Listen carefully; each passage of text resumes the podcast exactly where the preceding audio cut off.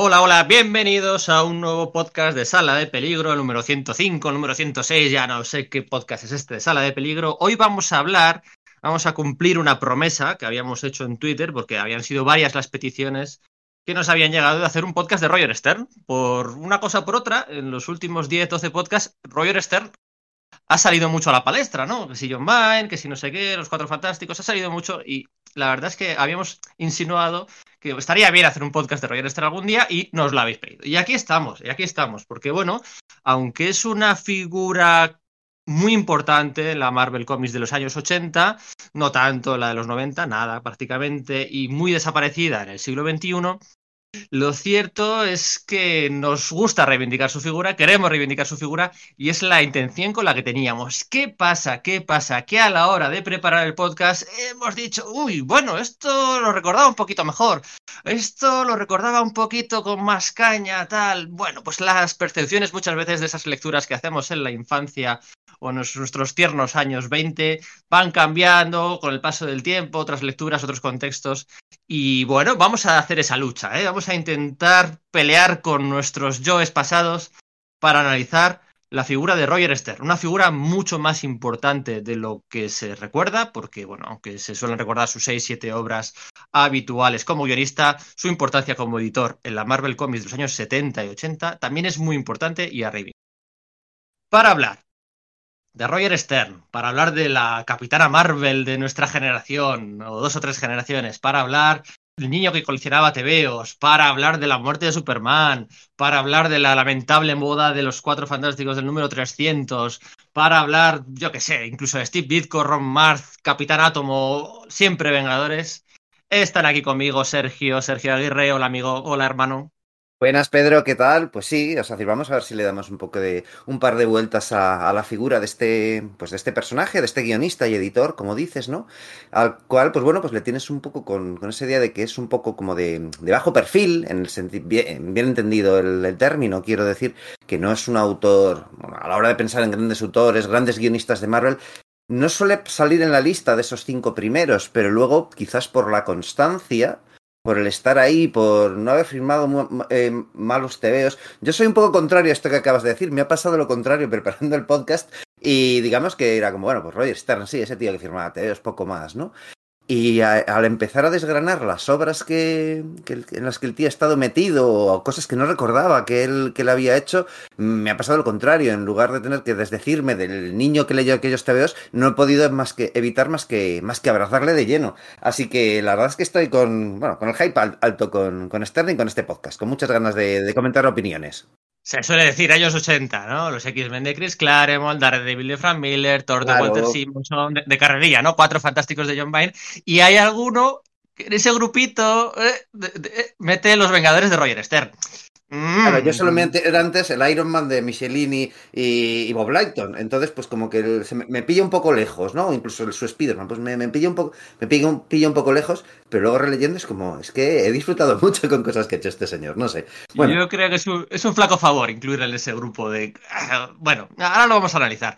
Víctor Gómez, ¿eh? como creador de Hero Kids hace ya demasiados años, ¿eh? Víctor, y compañero, colega de podcast en la podcastfera patria en Es la hora de las tortas.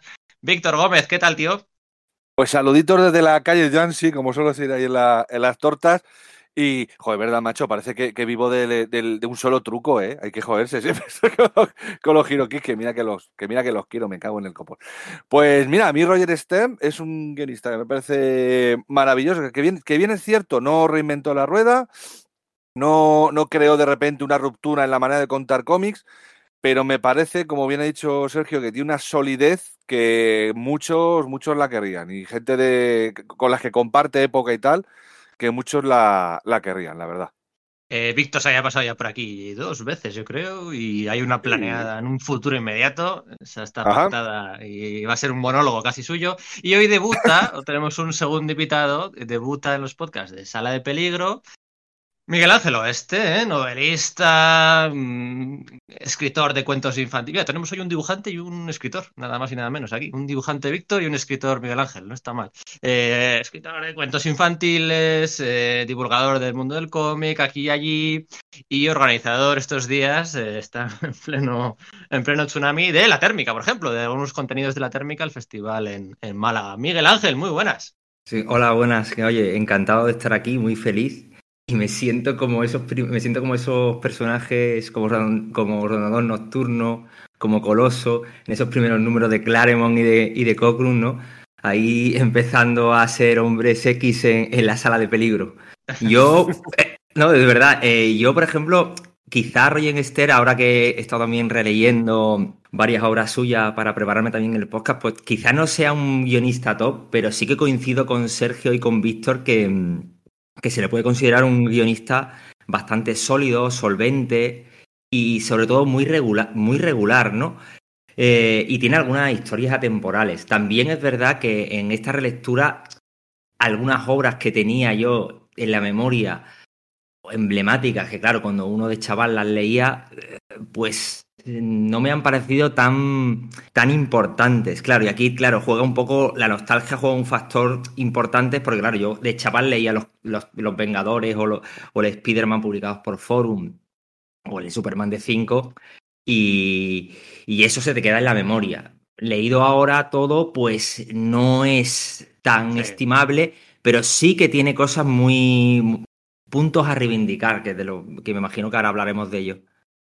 Mm, es un poquito el Kurt Busiek de los años 80, ¿no? Kurt Busiek en los 90, Roger Stern en los 80, ¿no? A Busiek también se le suele hacer esta crítica, ¿no? De que ha envejecido un poquito regular. yo, por ejemplo, lo, que tú decías, yo, yo, en los tres o cuatro apuntes que me, que, me, vamos, que pongo aquí en mi libreta, pongo Roger Stern, un guionista de los 80. Y también cito a, a Carl Bassett y a Mark Gruengal porque yo creo que es de estos escritores que tienen un conocimiento amplio de la historia de, de los personajes, de la historia del universo Marvel y yo creo que con un elemento importante y reseñable, por ejemplo, la Marvel de, de, de los 80 cuidaba mucho la continuidad, heredada claramente de, de los 60, y no, y no era extraño que se hicieran referencias de una cabecera de Spider-Man a otra, que un personaje se cruzara con otro, y, ese tipo, y este tipo de cosas que, que unificaba el elemento unificador del universo Marvel.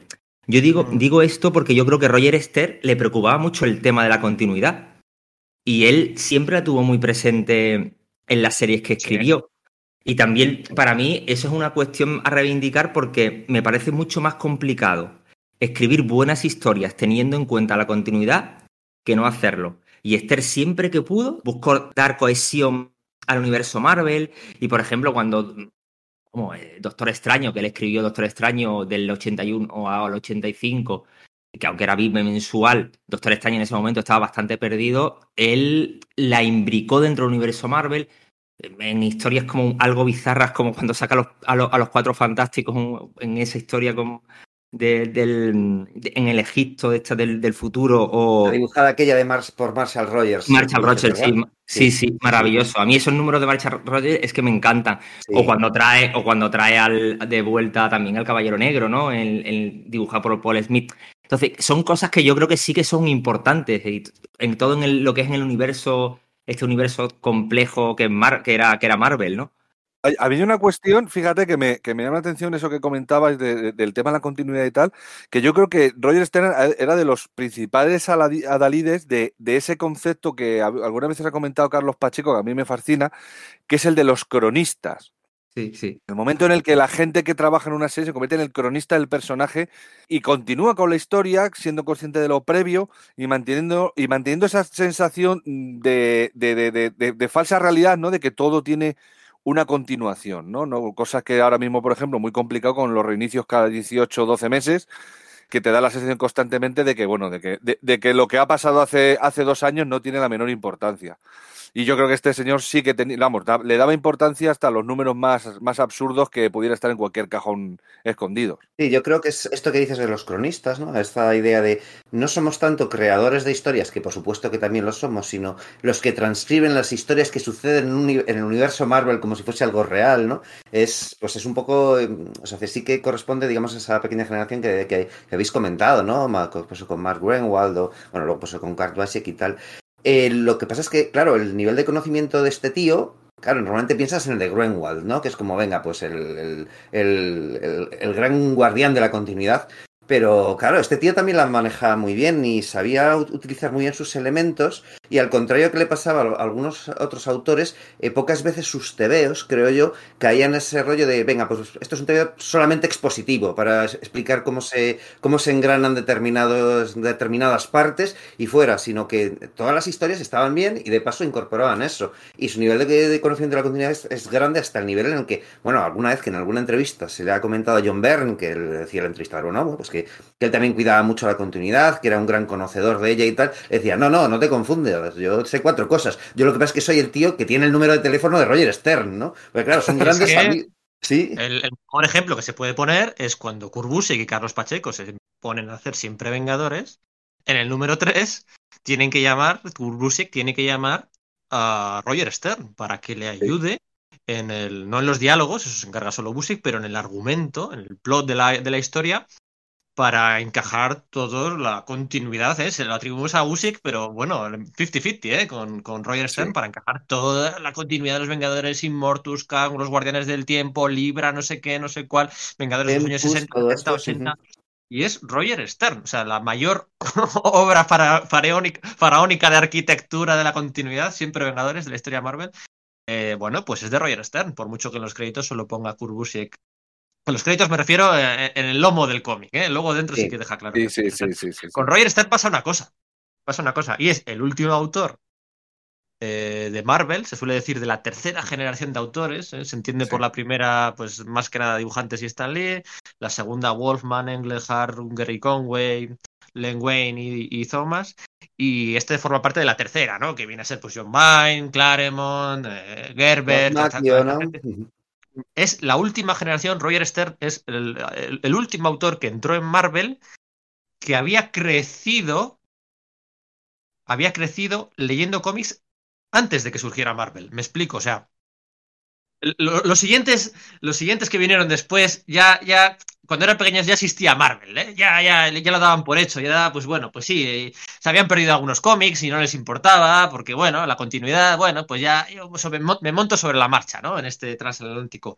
Pero Roger Stern no, Roger Stern es aquel tipo que cuando se lee el número 15 de Amazing Fantasy de Steve Ditko dice, anda, ese dibujante es el que conozco yo del Capitán Átomo. Qué curioso, ¿no? O sea, es una, el último autor de la historia de Marvel que descubrió Marvel por primera vez, ¿no? O sea, que descubrió Marvel en su día cuando era niño, con 9, 10 años.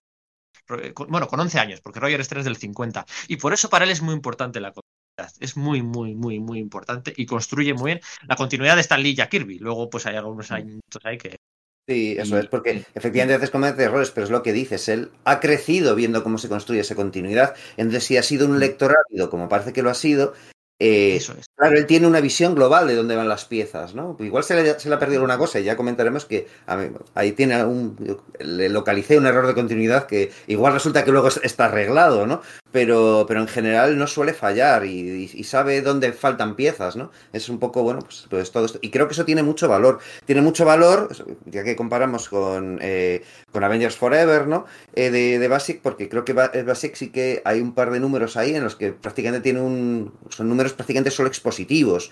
Y a pesar de que el argumento y, el, y, la, y todo lo hilado puede. Es decir, Roger Stern había, eh, había estado metido en, en ello. Eh, él no suele cometer ese error, entre comillas, ¿no? Puede salir mejor o peor los tebeos, pero no se centra solo en eso. A pesar de que, digamos, por esa misma época surge aquella esa, esa otra obra que, que, tiene con su amigo John Byrne, que es la de, eh, de los Generation, ¿no? Aquello de, de, de, First Line, ¿no? O algo por el estilo, que efectivamente pues, van precisamente eso, ¿no? Es prácticamente que es un ejercicio onanista de decir, bueno, como el tiempo Marvel ya hemos decidido que, que transcurre de otro modo, vamos a ver qué superhéroes hubo entre la Segunda Guerra Mundial y el, inicio del universo Marvel, ahora que hemos decidido que no, que no sucedió en 1961, sino que va avanzando. ¿Qué pasó en medio? Eso es. Claro. Eso es. Eh, de hecho, bueno, es que de hecho, su, una de sus. Ahora os voy a preguntar, ¿eh? La primera pregunta. La primera pregunta que os voy a hacer es vuestra obra favorita. Una de las que suele decir su obra favorita, el Doctor, Doctor Strange and Doctor Doom, El Triunfo y Tormento, es una obra que se publica, no sé, en el 88, una cosa así, 87, 88, una novela gráfica.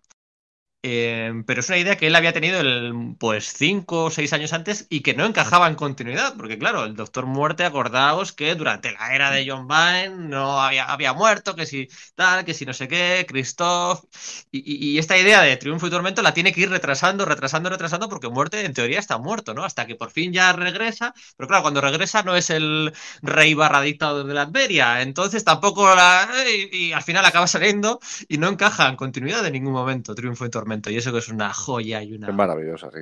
Y algún día podríamos hacer un podcast de. Podríamos hacer un podcast de. Mira, de Siempre Vengadores estaría guay. A ver si nos lo pide la gente. Y otro de los cuatro fantásticos.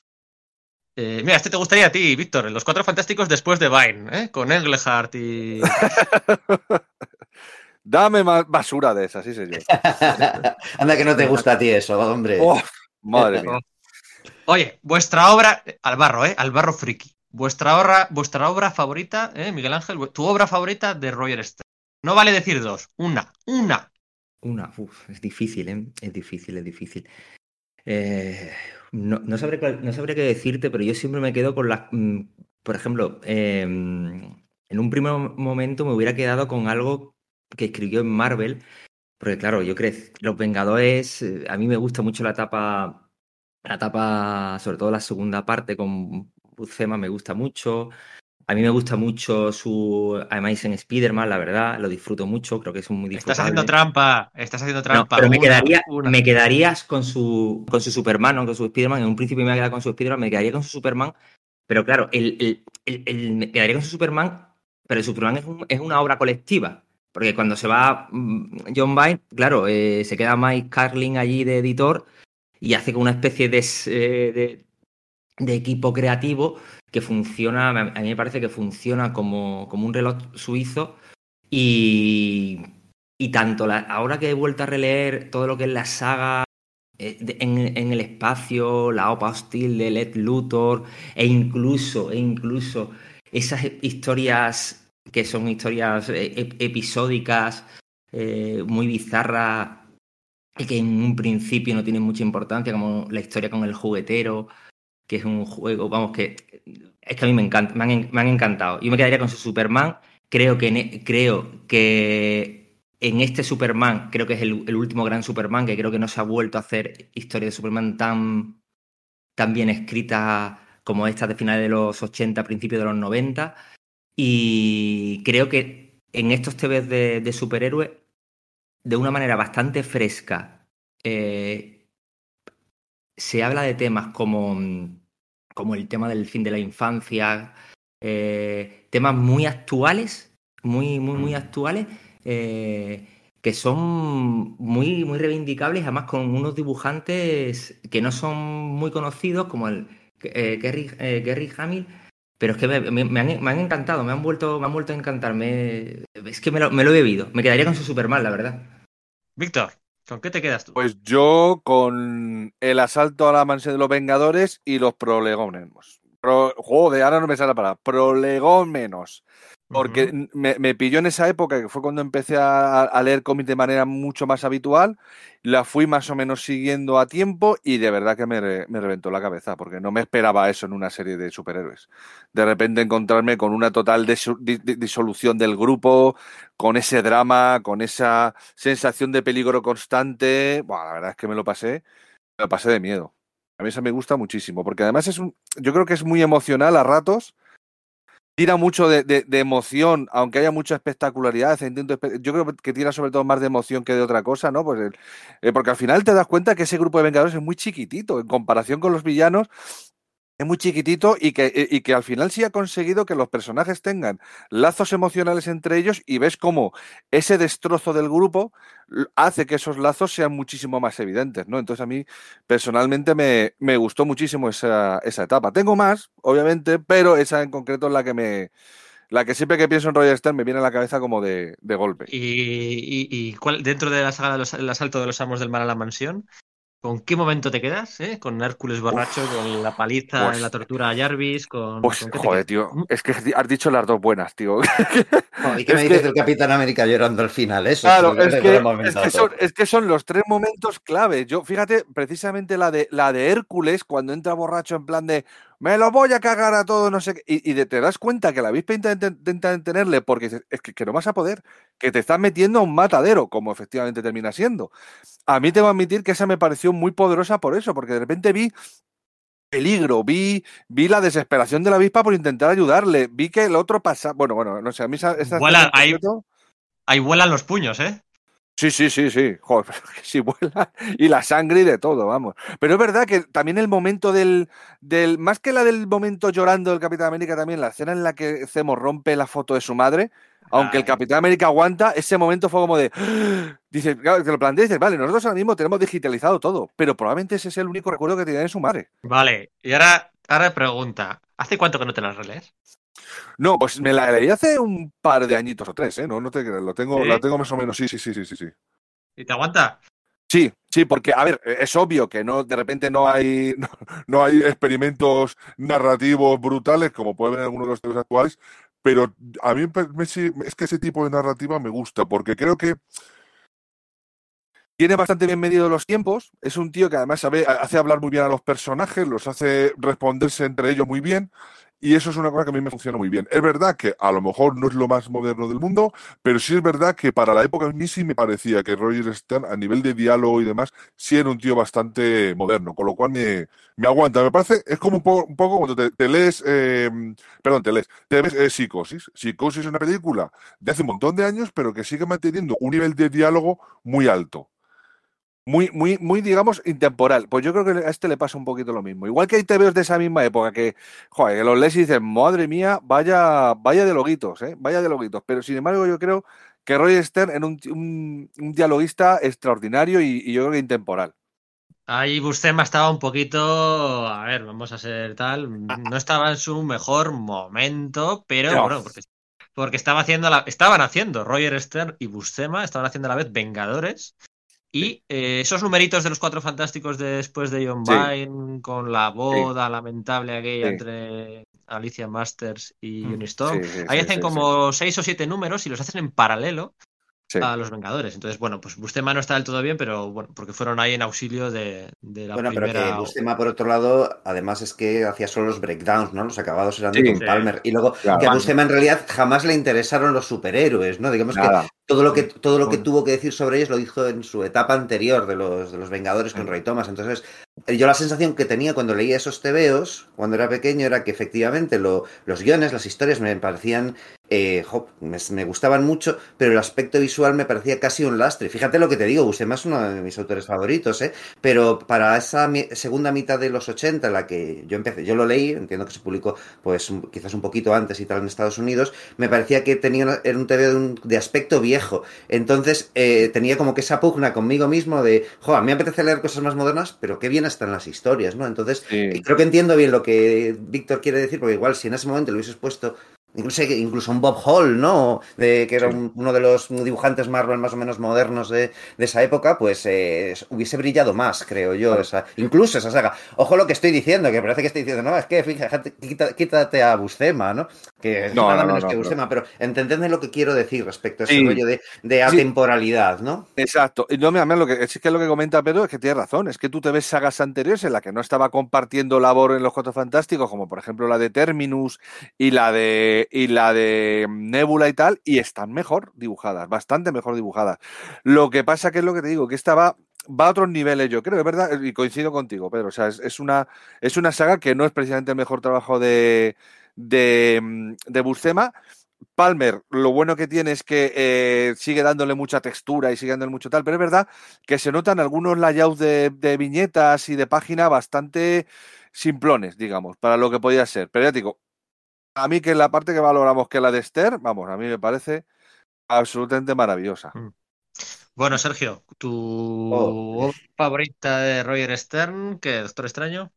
Joder, es que me resulta muy complicado de decir porque, bueno, como van, probablemente en este podcast ya vayan a salir resto de obras que, que los que me parecería injusto no, no comentar aquí, porque ya hemos hablado pues de Triunfo y Tormenta, del, del Doctor Extraño, eh, sin duda hablaremos de, pues bueno, pues de su Spider-Man con, con John Romita Jr. y tal, mí se hablará de esto, pero para mí es el, quizás el Capitán América con John Byrne, ¿no? Especialmente la microsaga con, con el Barón Sangre y los invasores, ¿no? Quizás porque a mí ese, ese rollo me flipa, pero es que esa escena del, del Capitán América levantando, dándose cuenta de lo que tiene que hacer, levantando el escudo y entre sombras bajándola sobre el cuello del, del vampiro, es que me marcó mucho de pequeño, no sé, entonces a nivel emocional pf, no puedo evitar. Por supuesto que puedo hablar de mil momentos más, pero las reglas que has puesto son estas, así que voy a quedarme con eso de momento y ya iré reivindicando lo demás porque según íbamos, eh, ibais hablando vosotros, me venían a la cabeza otros momentos que, que no, yo no era muy consciente de que, de que eso lo había escrito Roger Stern o cuánto me habían gustado en su momento de niño y ha sido prepararme este,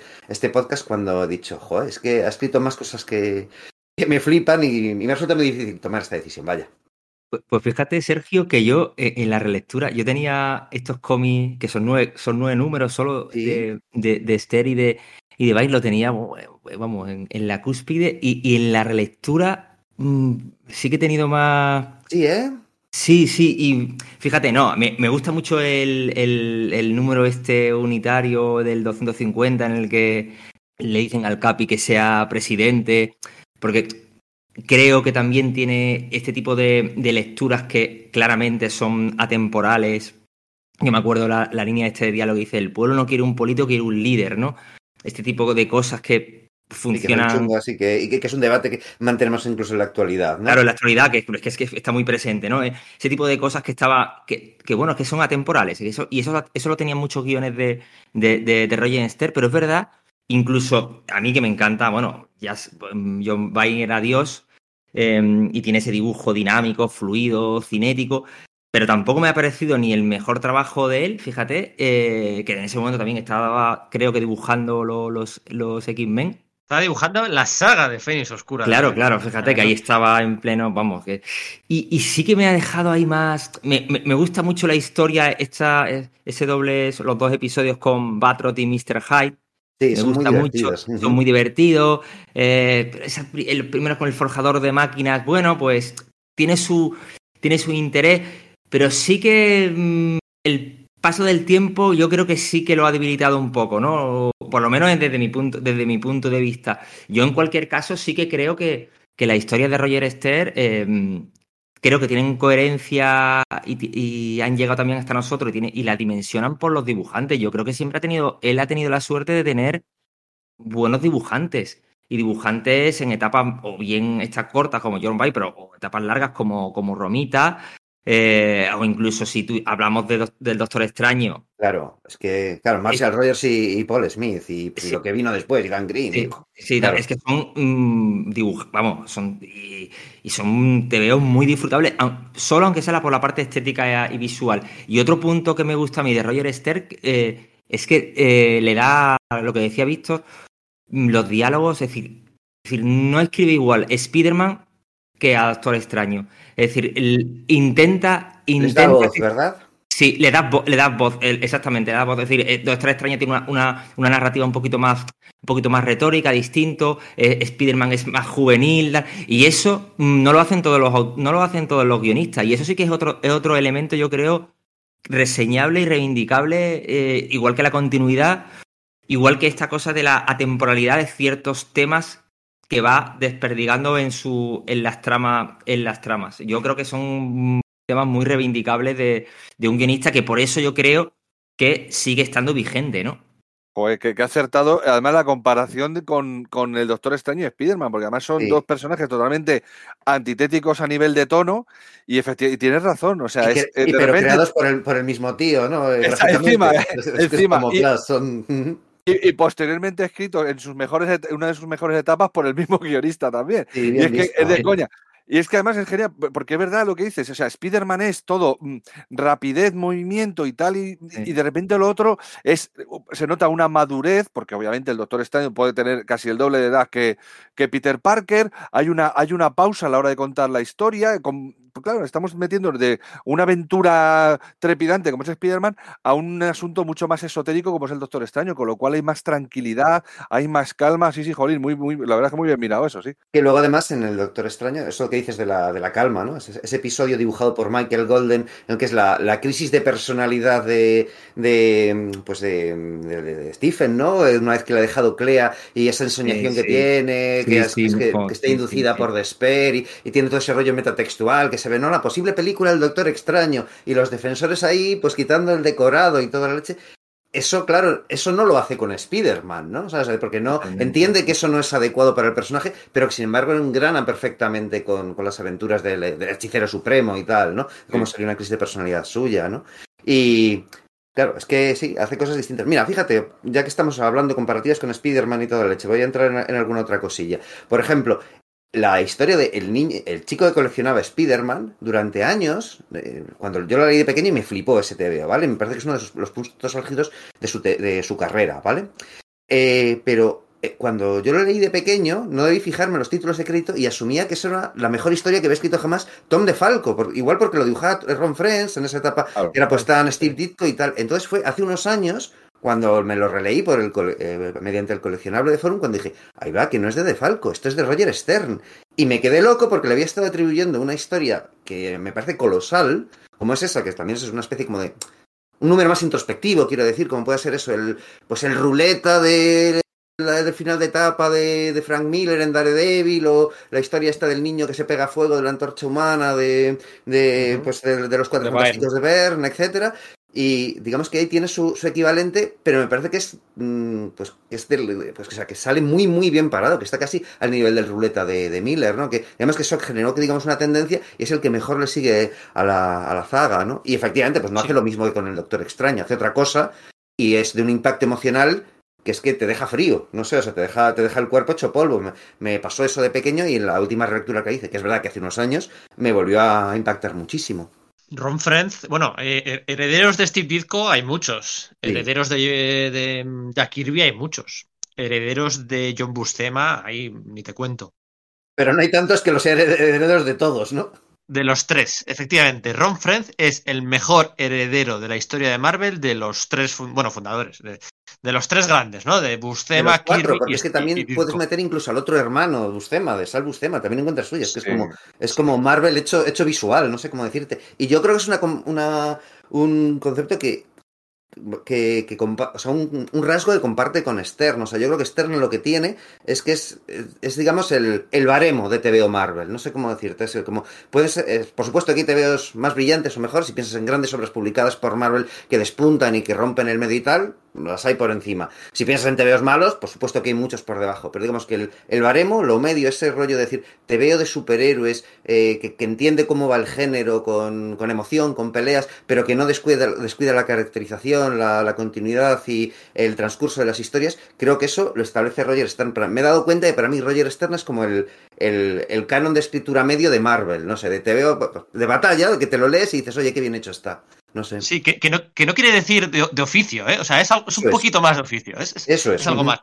Sí. Ron Friends, por cierto, eh, y Ron Friends y Roger Stern, Ron Friends fue. Eh, esto es una divagación simplemente para defender a Ron Friends.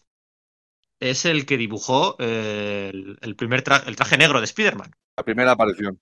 Eso es, esto lo conocemos todo el mundo, la primera aparición, todavía es una idea de un lector que se la manda a Suter, que es primero que sí, que luego que no, que luego sale en la Secret Wars número 8, bueno, el primer cómic lo dibuja Ron Friends, pero es que Ron Friends también es el creador, el diseñador del traje eléctrico azul de Superman en los años ah, sí. 90. Es verdad. Ah, ese dato verdad. no lo tenía, qué bueno. Sí, sí, sí, sí, sí, es él, es él, es él. Es, es él, porque hizo un diseño así como estamos divagando. Hizo un diseño. Eh, la editorial ya no estaba Mike Carlin, ya Mike Carlin le habían eh, ascendido a editor ejecutivo, como se traduzca eso al castellano. Y estaba, no sé si Joe Cavalieri o algo uno de estos, que luego iría. Creo que sí. Estaba luego hizo lo de la línea eh, 2099 en Marvel. Em, y les pidieron diseños a todos los dibujantes que tenían por aquel entonces, ¿no? ¿Eh? Lo se dice, ¿no? Lo que comentaba antes Miguel Ángel, que había varios guionistas, varios dibujantes, que trabajaban en equipo. Mentira, no trabajaban en equipo. Competían todos contra todos por ser los mejores. O sea, que tenías ahí a Luis Simonson, a Jerry Orwell, a John Bogdanove, a Dan Jargens, a, Jerry, a, a Roger Stern mismamente. Todos competían para, para destacar, o sea, lo de trabajar en equipo es mentira, todos competían entre ellos. Y, y, le pidieron diseño a todo el mundo y el único que no respetó el escudo de, de, Superman fue Ron Frenz, que lo cambió por completo. Y ya simplemente por eso les gustó a los editores y lo eligieron. Fue un diseño más... Y luego hicieron aquello Superman azul, Superman rojo y sí. Ron Frenz, uno, uno, de los tapados ¿eh? de la historia de Marvel, pero para mí es... Eh, es, es, es top 20 no, pero bueno, Sí, sí, sí, sí, sí, sí, sí. Hombre, es que, pero es que es maravilloso, es un tío que narra como de maravilla, que se adapta a estilos que crean, que puede funcionar en, la, en las series y, y joder, es que sí. su, Thor, su Thor es la leche, su Spider-Man es la leche, eh, pues todo lo que ha hecho. Pero Thunder, mira, Thunder Strike que ya parece que no tiene que parecerse a ninguno de los autores originales, a mí esos TVO me parecen, a nivel gráfico sobre todo, me parecen la leche, ¿sabes? Yo diría que hay tira de ser sal, ¿eh? Igual que en, que en al Bustema, ¿no? Igual que en, que en los Vengadores, eh, an, los Annex de estos, los del universo de Spider-Girl y tal, ¿no? Bueno, igual se nos está yendo ahí con, con, Sí, con Frenz y vamos, sí, a, vamos sí. a volver a. Yo- yo no a sabía- parece, ¿no? No sabía La Pedro defensa- de la disputa defensa- con Superman. Sí, sí, la, la defensa de bueno, Tom DeFalco, o sea, esto funciona de lujo porque Tom DeFalco hacía de Stan Lee y Ron Frenz hacía de Jack Kirby. O sea, y Mira, pues funcionaba.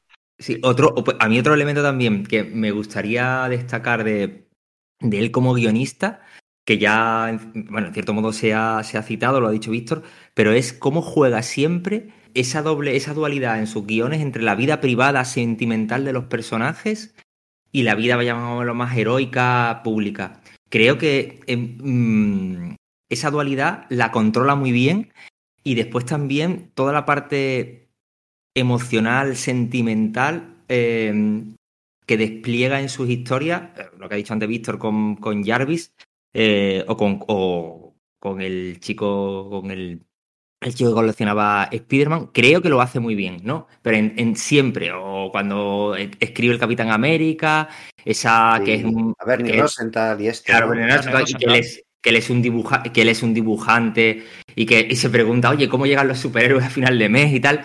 Todo ese tipo de cosas creo que son, que, parece que son, en principio, que están ahí como despegadas narrativamente, es que es la vida y le da una dimensión mm, más naturalista, ¿no? Que, que quería, quería también que todo lo que él es, el sobre todo el universo humano, quería transmitir, que yo creo que lo consigue, yo creo que lo consigue. Y también creo que hay un elemento muy importante en Roger Esther que viene también, evidentemente, de cuando, bueno, ya Miller hace Dark Knight o, o el Watchmen y tal de, de, Moore, creo que cuando él ya abandona Marvel, bueno, creo, bueno, se disputan por esto de los Vengadores y el crossover entre los Vengadores, la Patrulla X y tal, todo el follón este, eh, y se va a DC, ¿no? Eh, yo creo que él, Superman, a Superman le da una hondura eh, que no tiene, que no tiene cuando, cuando escribe, cuando escribe, cuando escribe para Marvel.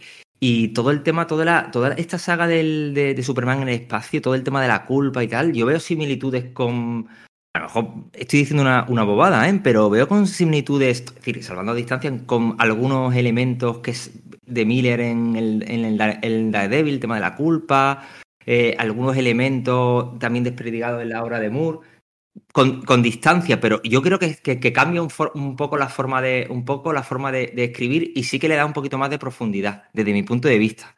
Sí, yo creo que lo que dices es súper acertado, pero además tiene otro mérito adicional, aunque parece que, que sea bajarlo, de escoger esos elementos y llevártelos al terreno eh, de, de, género superheroico neto. Es decir, yo recuerdo que cuando bueno, pues salió el Superman de Byrne, que lo publicaba 5 tal, pues yo me lo compraba pues yo, por John Byrne y lo disfruté muchísimo. Pues eso, hace no mucho hicimos un podcast sobre Superman sí, sí. de Byrne, ¿no? Me remito a mis sensaciones entonces. Pero cuando John Byrne se fue, Vale que muchos de los hilos que tiraba eran ideas que ya estaban planteadas previamente por Byrne y por Wolfman y tal, todo esto de Gangbuster y tal, pero recuerdo que seguí comprándome con avidez, y además eso, en ese momento creo que la colección era quincenal, de 5 y tal, y los esperaba con avidez cada número del, del Superman que, eh, que, estaba dibujado por Kerry Gamil, el enfrentamiento con Rampage, lo de las vidas privadas, efectivamente, como que de algún modo Stern entiende muy bien eso, que es una, una, un elemento fundamental para, en, en, concreto para Superman, ¿no? Pero en general para los superhéroes. Entonces, tiene que saber, el tío entiende que tiene que hacer que eso brille, porque si no parece que solo sean páginas de relleno hasta, la, hasta, hasta las páginas de pelea de superhéroes, ¿no? Y no, consigue que te interese, que veas que lo que pasa entre José Delgado y, y, Lois Lane mole, que de fondo está Lex Luthor haciendo lo de la, lo de la Pastil, que sí, que tiene un punto súper villanesco, ¿no? Pero que, que en realidad la vida cotidiana, que sea importante y se imbrique, bien dentro del TVO, ¿no? No sé, o sea, es que creo que consigue que funcione bien y sobre todo que hace una cosa con Superman que suena paradójico. Yo creo que esto lo hablaba hace no mucho con, pues aquí con Víctor, ¿no? Que es que es, siendo paradójico que Superman es, bueno, pues el, el, primer superhéroe, ¿no? Pues quizás hasta Bernie y, y, en concreto Stern, yo creo que Stern es quien más refina eso, es el que le faltaba, digamos que un toque de, de género superheroico en sus tebeos, no sé cómo decirte. Y creo que es Roger Stern quien consigue instaurárselo del todo y que funcione como un tiro, ¿no? Y creo que eso, eso no es fácil. Así que sí, coincido muy mucho reivindicando su, eh, sí. su etapa en Superman, ¿eh? Sí, porque además lo que Byrne hizo fue eso, esos primeros números en los que sentaba unas bases y estaba muy bien contada esa historia y tal, pero es verdad que el resto de sus, de sus tebeos, a mí gustándome, que me gustan mucho, eh, no dejan de ser historias sueltas, hay, un, hay una falta como de continuidad dramática, que bueno, sí, algo hay, pero, pero no es suficiente. Y cuando de repente llega Stern, ostras, que ahí entra lo, pues lo que habéis dicho, el género superhéroico a tope con esa continuidad de historias, con ese, esa historia río, con ese... Las subtramas, ¿verdad? Exactamente, exactamente. Y Esther lo hace extraordinariamente. Y como, como bien habéis dicho, eh, el, bueno, Miguel Ángel ha comentado la, la, la presencia de Kerry Gamil, que, que, es un pedazo de dibujante de Agárrate y no te menes, vamos, es un, es, un, es un crack, vamos. Si alguien tenía que sustituir a Bain, Kerry Gamil no me parece la peor elección bajo ningún concepto otro de los aspectos, otro de los aspectos que suele hacer muy bien Roger Stern es, eh, bueno, pues el rescatador de causas perdidas, ¿no? Personajes perdidos. Mm. Porque aunque el, el, el varón Wolfgang von Stroker que sale en su Capitán América. Su Capitán América, por cierto, en los años 79-80, es uno de sus primeros trabajos. o sea, no es que estemos obviando claro. cinco años de cómic cinco años de comis antes, desfogueándose, tal, no sé qué, no, no, no, no llevaba, llevaba, año, año y medio haciendo guiones para Marvel, ¿vale? Claro, que había hecho antes, los Guardianes de la Galaxia cuando se va Gerber o algo de esto, ¿no? Y poquito más. Sí, en por realidad. eso, nada, poco más, o sea, ya, bumba, un, ahí, anual, un, anual, un anual con Hulk también, con Bot Light. Sí, sí. Bueno, claro, sí. Lo de Hulk, sí, sí, sí, bueno, es que claro, todo eso yo lo descubrí ayer, ayer de, eh, revisando sobre Tel descubrí que los TV, sacarle los, las, las cosas feas a, a Roger Stern en este momento, porque ayer descubrí que los tebeos con los que yo se me generó afición cuando era niño de, de Hulk, que editaba Bruguera y tal, pues había escrito todo Roger Stern y es como, pero ¿cómo? Que la, la, la ensoñación esta que tiene Hulk revisitando el origen, sí, el enfrentamiento este con el, con el líder y que luego se encuentre con la estatua de Platón de conócete a ti mismo, lo hizo Roger Stern, sí, lo hizo todo él, ¿no? Y son, claro, es género superheroico, pero tiene sus momentos que descollan, ¿no? O sea, eh, y, y, bueno, y el anual ese es que es una barbaridad, ¿no? O sea, yo de hecho hace poco me hice con el, con el TV hace poco, lo volví a disfrutar y es que es eso, Stern, Bern y, la, y Lighton entintando, y con eso, la, la, pues los dos miembros de la patrulla X, el, el, molde maestro, tal, y es lo que decís, ¿no? Que, que, rescata elementos por ahí perdidos. Stephen Lang, fíjate, Stephen Lang, ¿no? Bueno. Ese tío que parecía que habíamos olvidado después de lo gordo que había pasado con la transformación de Fénix, ¿no? O el molde maestro, que era como, bueno, y fíjate, ¿no? Qué cacho de historia. Pero no solo eso, ¿no? Lo, lo, que, lo que decía del varón Stracker. Ah, perdona, eh, sí. El varón, el Barón Stracker era un personaje que sí que salía en cómics de, de, Marvel, en poquitos, en muy poquitos cómics Marvel, pero que estaban ambientados en la Segunda Guerra Mundial. Bueno, también, está, a ver, que, que Esteranco ya le, ya le rescató, ¿eh? En, en Sonic Furia.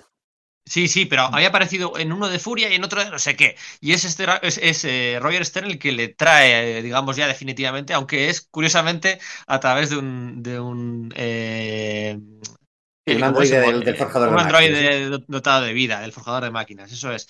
Eh, los invasores que habían cerrado, siempre se suele decir, ¿no? La, la implosión de C. La implosión de C, de C, que se llevó por delante a dos tercios del catálogo de C Comics a finales de los años 70, ¿no?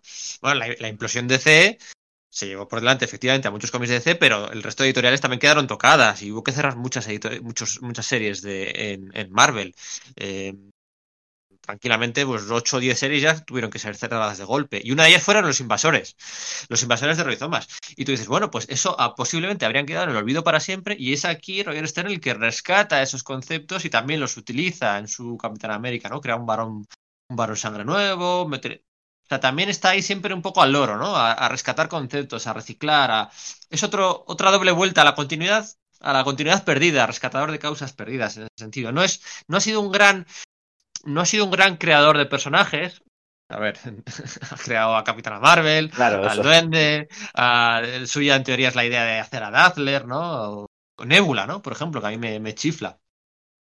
Eh, de hecho, posiblemente es su personaje más famoso, ¿no? Ahora que lo pienso, Nebula es la Claro, que más sí. ha llegado. Sí, Ahora, claro. ahora mismo, bueno, con WandaVision tenemos también a Mónica Rambeau, pero es verdad que de- de- a, nivel, a nivel cinematográfico probablemente sea su personaje más, más conocido y ni, si- y ni siquiera con el aspecto que la, la creó, ¿no? Porque el aspecto que tiene es cuando Ron Mars eh, en, en este, en Silver Surfer le hizo esos cambios y tal. Pero sí, sí, claro, es el personaje probablemente más, más conocido suyo. Es que yo creo que es lo que decís, es que es un rescatador, rescatador de conceptos y un aprovechador de conceptos. Es decir, aprovechador con, con la mejor, vamos, con la mejor palabra posi- como la mejor palabra posible. Es decir, Reciclador, ¿no? Exactamente, exactamente. Mira, es mucho mejor eso, efectivamente. Eh, Que es coger y decir, venga, tengo estos personajes que, que- que no les hace caso a nadie y les voy a dar yo una nueva vida, ¿no? O sea, es que su, su- su etapa cumbre de los Vengadores eran el caballero, el caballero, el caballero negro, era Hércules, era la Star capitana Fox. Marvel, Star Fox, jolín. Eh, es que hay un montón de personajes. El Doctor Fíjate, Druida, madre mía. es que- eso, antes de Marvel en sí, ¿no? Prácticamente. Claro, claro, claro. O sea, es que cogía personajes y les daba una vida espectacular, que es un poco por lo que, lo que terminó haciendo Kurt Busiek, que él, por ejemplo, cogía un montón, o sea, eh, mm, este hombre me- a mí me gustaba mucho de Stern también, que cogía a los villanos y también les daba mucha, mucho interés, ¿no? No era simplemente el villano del mes con el que se iba a pegar, no, no, intentaba que esos personajes funcionaran, que tuvieran dinámicas entre ellos, porque a mí precisamente otra cosa que me gusta de lo de la saga de la de asalto a la mansión es las relaciones que hay entre los villanos. O sea, los villanos no son de repente siete o veinte bicharracos que están ahí para darle problemas a, lo- a los héroes. No, no, de repente ves que entre ellos hay disensión, que, que si este se lleva bien con este, que si el otro no sé cuántos, que si tal y que pascual, que de hecho, si no me equivoco, aquí es donde se ponen las semillas para que el hombre absorbente y Titania terminen juntos, porque se le ve que tienen cierto, cierto Bueno, yo creo que rollo. ya en Secret Wars se veía ahí Bueno, algo, sí, ¿no? es verdad. Es verdad. Pero sí tienes que razón. tienes razón y que tiene bueno, ideas como decir, vale, pues hemos. eh, JM de Matis ha introducido un nuevo varón Zemo. A ver, que el eh, bueno, lo introdujo en la serie del Capitán América. Y dice el tío, bueno, a ver, que el varón Zemo fue archienemigo de los Vengadores en sus primeros números. Pues vamos a traérnoslo, ¿no? Y es el que, el que genera eso, utilizar eso a Piedra Lunar ahí con sus manipulaciones y tal. Claro, a Piedra Lunar que la, que la creó él, ¿no? Con, con Salbustema en Hulk, ¿no? Pues claro, digamos que tenemos la idea de Piedra Lunar, ese personaje que es interesante, pues por los por cómo lo utilizó luego Kardashian en Thunderbolts, pero es que todas esas, esas características del personaje ya estaban ahí desde el principio. ¿no? Bueno, claro, no, crearla igual no la creó él, porque ya No, había aparecido no. como Carla Sofen en el número No de... fue Len Wayne. Fue Len Wayne, ¿no? Entonces, vale, vale, vale, vale. Yo creo que fue Len Wayne, ¿no? Tendríamos, tendríamos que, tendría que mirarlo. Claro, porque es- Eh, esa etapa de Hulk es verdad que la, que la coescriben, y entonces eh, no tengo claro qué hizo, qué, qué hizo quién, porque ya os digo que lo miré ayer rápidamente y simplemente estaba choqueado con, con esto, vale. Así que me, me callo. Bueno, estamos, me gusta, ¿eh? Saltear, saltar delante, atrás, adelante, atrás, depende de la hora. Vamos a comentar, voy a comentar brevemente un poco los orígenes de Roger Stern, cómo llega al medio. Esto es, yo creo que es una historia bastante interesante, porque a mí la lealtad y la amistad son valores que, bueno, pues que predico, valoro y, y- y- y, bueno, deberían, deberían ser más comunes de lo que son hoy en día. Em, Roger Stern y Bob Lighton se hicieron grandes amigos en el año 73. Bob Lighton, eh, si no sabéis cómo es la personalidad de Bob Lighton, eh, bueno, Robbie Downey Jr., Bob Lighton, viene a ser lo mismo. Bob Lighton traficaba con cómics en los años 70, ahí en su, en su Chicago natal, creo que era. Eh, empezaba a montar salones del cómic, hizo fanzines, hizo de todo, y bueno, se conocieron en un verano del 73, se conoció con Roger Stern y se pusieron a hacer un, un fanzine, ¿no? Un fanzine em, pues que incluía dibujos de autores eh, retirada, autores noveles, eh, artículos, historias cortas y demás. Y enseguida llamaron la atención de Charlton Comics, que por aquel entonces, bueno, pues estaba bastante, bastante de moda con sus reimpresiones eh, eternas y bueno, pues con algún que otro concepto nuevo. Em, y llamaron la atención de la gente de Charlton que les ofreció a Roger Stern y a Bob Lighton llevar su revista, la revista, la revista, el- el- la famosa revista Charlton Bullseye, y dijeron que sí, ¿no? Entonces, pues a raíz de, a raíz de eso, pues llamaron aún más la atención de, de Marvel y de DC, ¿no? Porque los fancineros de aquella entonces, pues estaban bastante eh, en contacto con las editoriales. Tú te coges muchos cómics de Marvel de los años 60 y tienen una tienen páginas de anuncios del fanzine de Roy Thomas, por ejemplo, del Alter Ego. Y a raíz de eso, pues eh, Lighton eh, y Stern empezaron a trabajar para Marvel. A mitad de los años 70, en el año 75. Es curioso, son súper amigos, Roger Stern y Bob Lighton, súper amigos. Se han olvidado mutuamente el uno al otro para entrar en la industria, para tirar para arriba, pero luego tú te pones a repasar la bibliografía de ambos y quitando un par de capitulitos o algunas tintas ocasionales de Lighton, no han trabajado juntos. Es muy, muy curioso. Eh, como dos grandes amigos como Roger Stern y Bob Lighton no han trabajado juntos. Sí que han trabajado juntos Roger Stern y John Byrne.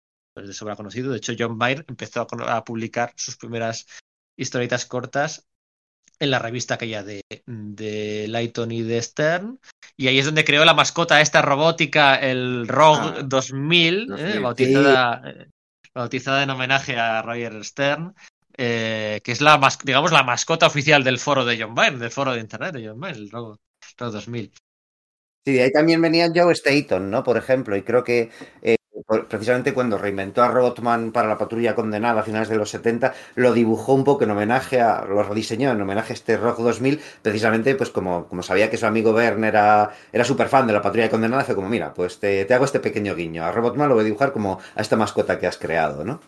Y luego eh, la entrada de, de Stern en, en Marvel se produce en el año 75, pues como ayudante asistente, tal, no sé qué, y enseguida empieza a subir, ¿no? Empieza a subir y empieza a editar cómics casualmente, casualmente, oye, eh, guionizados por su, o sea, dibujados por su amigo John Byrne, ¿no? Entonces ahí estaba el uno echándole el capote al otro, le empieza a editar sus Marvel 2 in One, empieza a editar su Puño de Hierro, empieza a editar, empieza a editar John Byrne, eh, Roger Stern empieza a editar los X-Men de Claremont y de, y de John Byrne, ¿vale? El número Eso es. 113, 114, la saga final aquella de la isla de Magneto.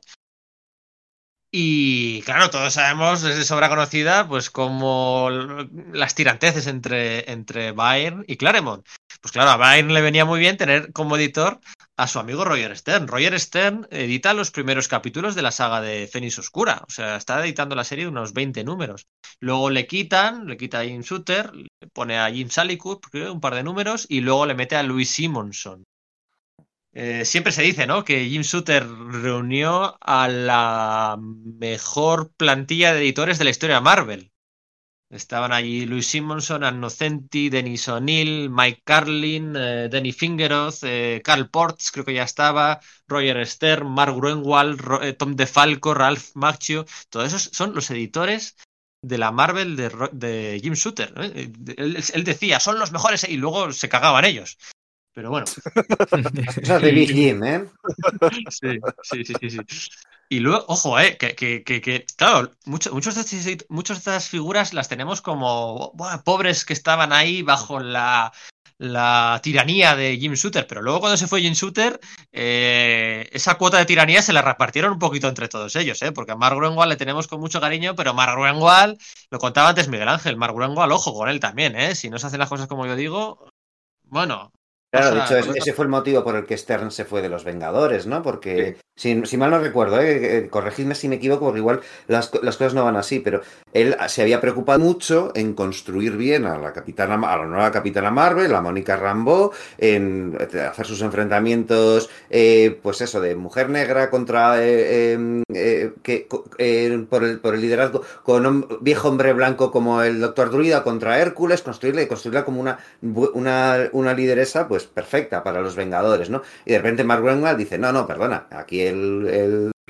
jefe de los Vengadores tiene que ser el Capitán América porque es que es lo suyo y es lo, icónico y lo idiosincrático. Y dijo Stern, oye, perdona, no, que estoy aquí construyendo esto. Y, y fue ese choque parte de lo que hizo que se fuese de la, de la serie, ¿no? Aunque no sé exactamente cómo encaja la miniserie de Vengadores contra X-Men en esto, en esto que acabo de decir, porque eh, Stern guioniza los tres primeros números y, los y el último lo hace de Falco, si mal no recuerdo, ¿no? Eso sí, es. sí, eso sí, es. sí, porque claro, ahí creo mm, que mm, Roger Esther quería que, bueno, que con el, todo el tema del, ju- del, del juicio Magneto, que ya venía de la Patrulla X y tal, él quería volverlo otra vez villano y creo que creo, ¿eh? Sino que Pedro me, me corrija, que Sí, seguro que más tiene, bien, más bien, dale, dale. que tiene, más bien. tiene los, da- los datos mejor que yo. Y entonces, pues bueno, eh, la, la visión de Roger Stern de volver otra vez villano a, Magneto, y de hecho, él, los primeros tres, yo creo que los primeros tres números lo había construido con esa ambigüedad, ¿no? De, que no se sabía muy bien si, si era héroe o villano Magneto, eh, pues desde la línea Mark quería que obviamente pues estaba, bueno, que, que fuese salvarlo, ¿no? Salvar a Magneto, que estaba dentro de la patrulla X, y tenían visiones con- distintas y, bueno, creo que hubo una disputa y entonces dijo Renster que se iba y, o- Sí. o- o- y así, ahí se quedó. Sí, sí, no, último- no, le quitaron, le, le quitaron de golpe y impusieron a Tom de Falco, hombre de empresa, para acabar la. Y, y la de hecho, yo a mí, a mí, a mí esa miniserie que a mí me, gusta, pero creo que, que esa miniserie tenía bastante esos primeros primeros tres números con un Mal Silvestri que también me- en esa época a mí me, a mí me- me gustaba, estaba muy bien. ¿verdad? Sí, hombre.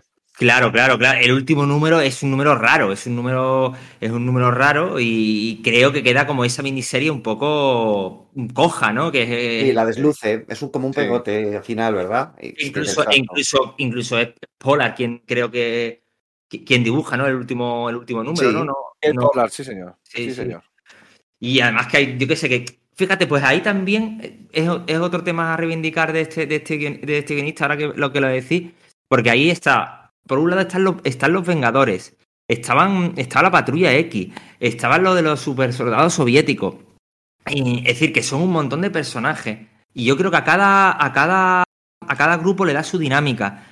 A cada, a cada grupo lo, lo escribe de una forma.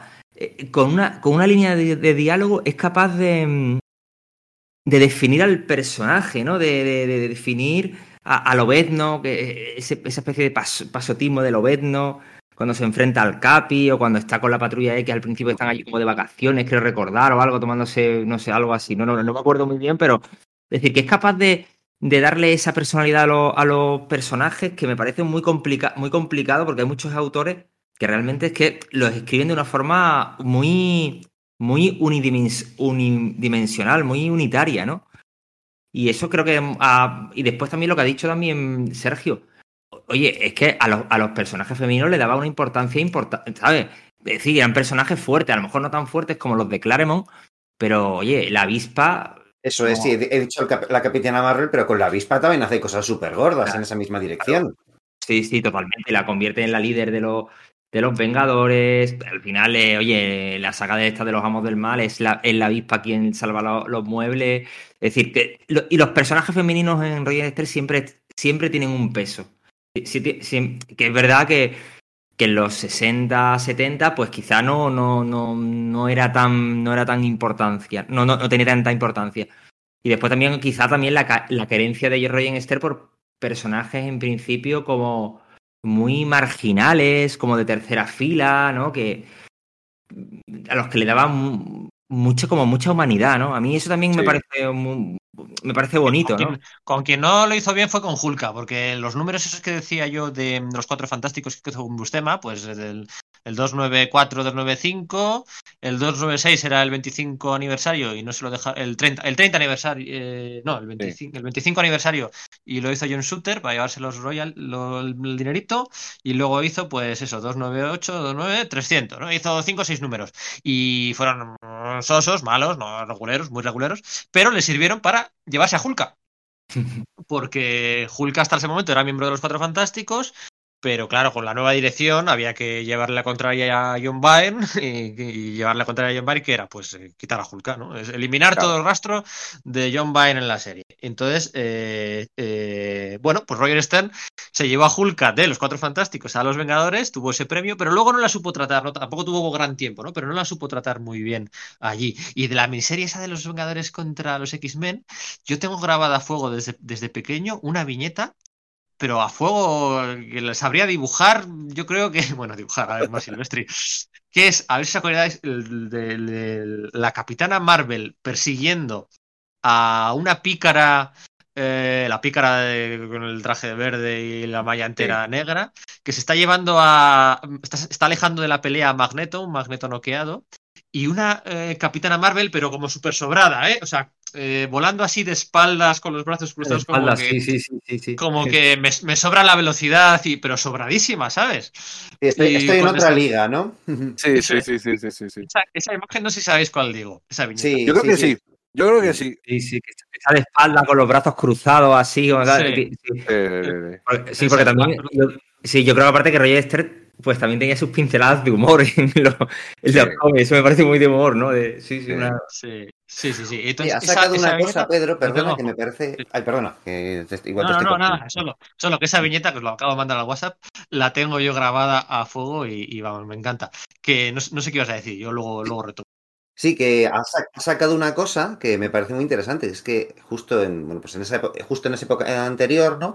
Eh, lo digo eso porque has dicho, no, pues eh, había que borrar el rastro, eh, la cosa vuelve a los cuatro fantásticos y tal. Y yo tengo entendido que Verne sí que tenía pensado, si se hubiese quedado, ¿no? Para el 25 aniversario, vol- devolver a la cosa a los, a los cuatro fantásticos, ¿no?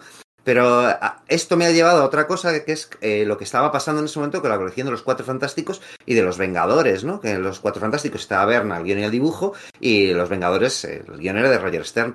Y tienen mogollón de interrelaciones las dos, las dos colecciones yendo en paralelo. Hay números en los que, bueno, pues es decir, lo que pasa con Anilus cuando toma el edificio Baxter tiene impacto enorme sobre lo que con, con lo que va a pasar luego con la visión, porque es cuando queda inconsciente, cuando contacta con Isaac, la, computadora de Titán, etcétera, y o sea, el- lo- engranan muy bien lo que va pasando uno el otro. O lo de la- los dos anuales estos con los Skrulls en el espacio, que los dos están dibujados por Byrne, uno está entintado por Joe Sinnott y otro por, eh, por Kyle Baker, ¿no? Y dan como que dos visiones, la, la visión de cada grupo de la misma historia, ¿no? Que es como, ostras, o sea, eh, ahí hay A mí un, eso un me trabajo- encanta, tío. es que es un trabajo de colaboración que dices, vale, Werner era su amigo, ¿no? Pero que te da una idea hasta qué punto el tío era capaz de, de colaborar con gente, ¿no? De, de ponerse de acuerdo para, para llevar adelante un TVO, que, bueno, pues, oye, oye, igual eso no es fácil. Y eso yo creo que estabas leyendo, claro, a nosotros no nos pasó porque se publicaban a ritmos distintos en- aquí en España por el desfase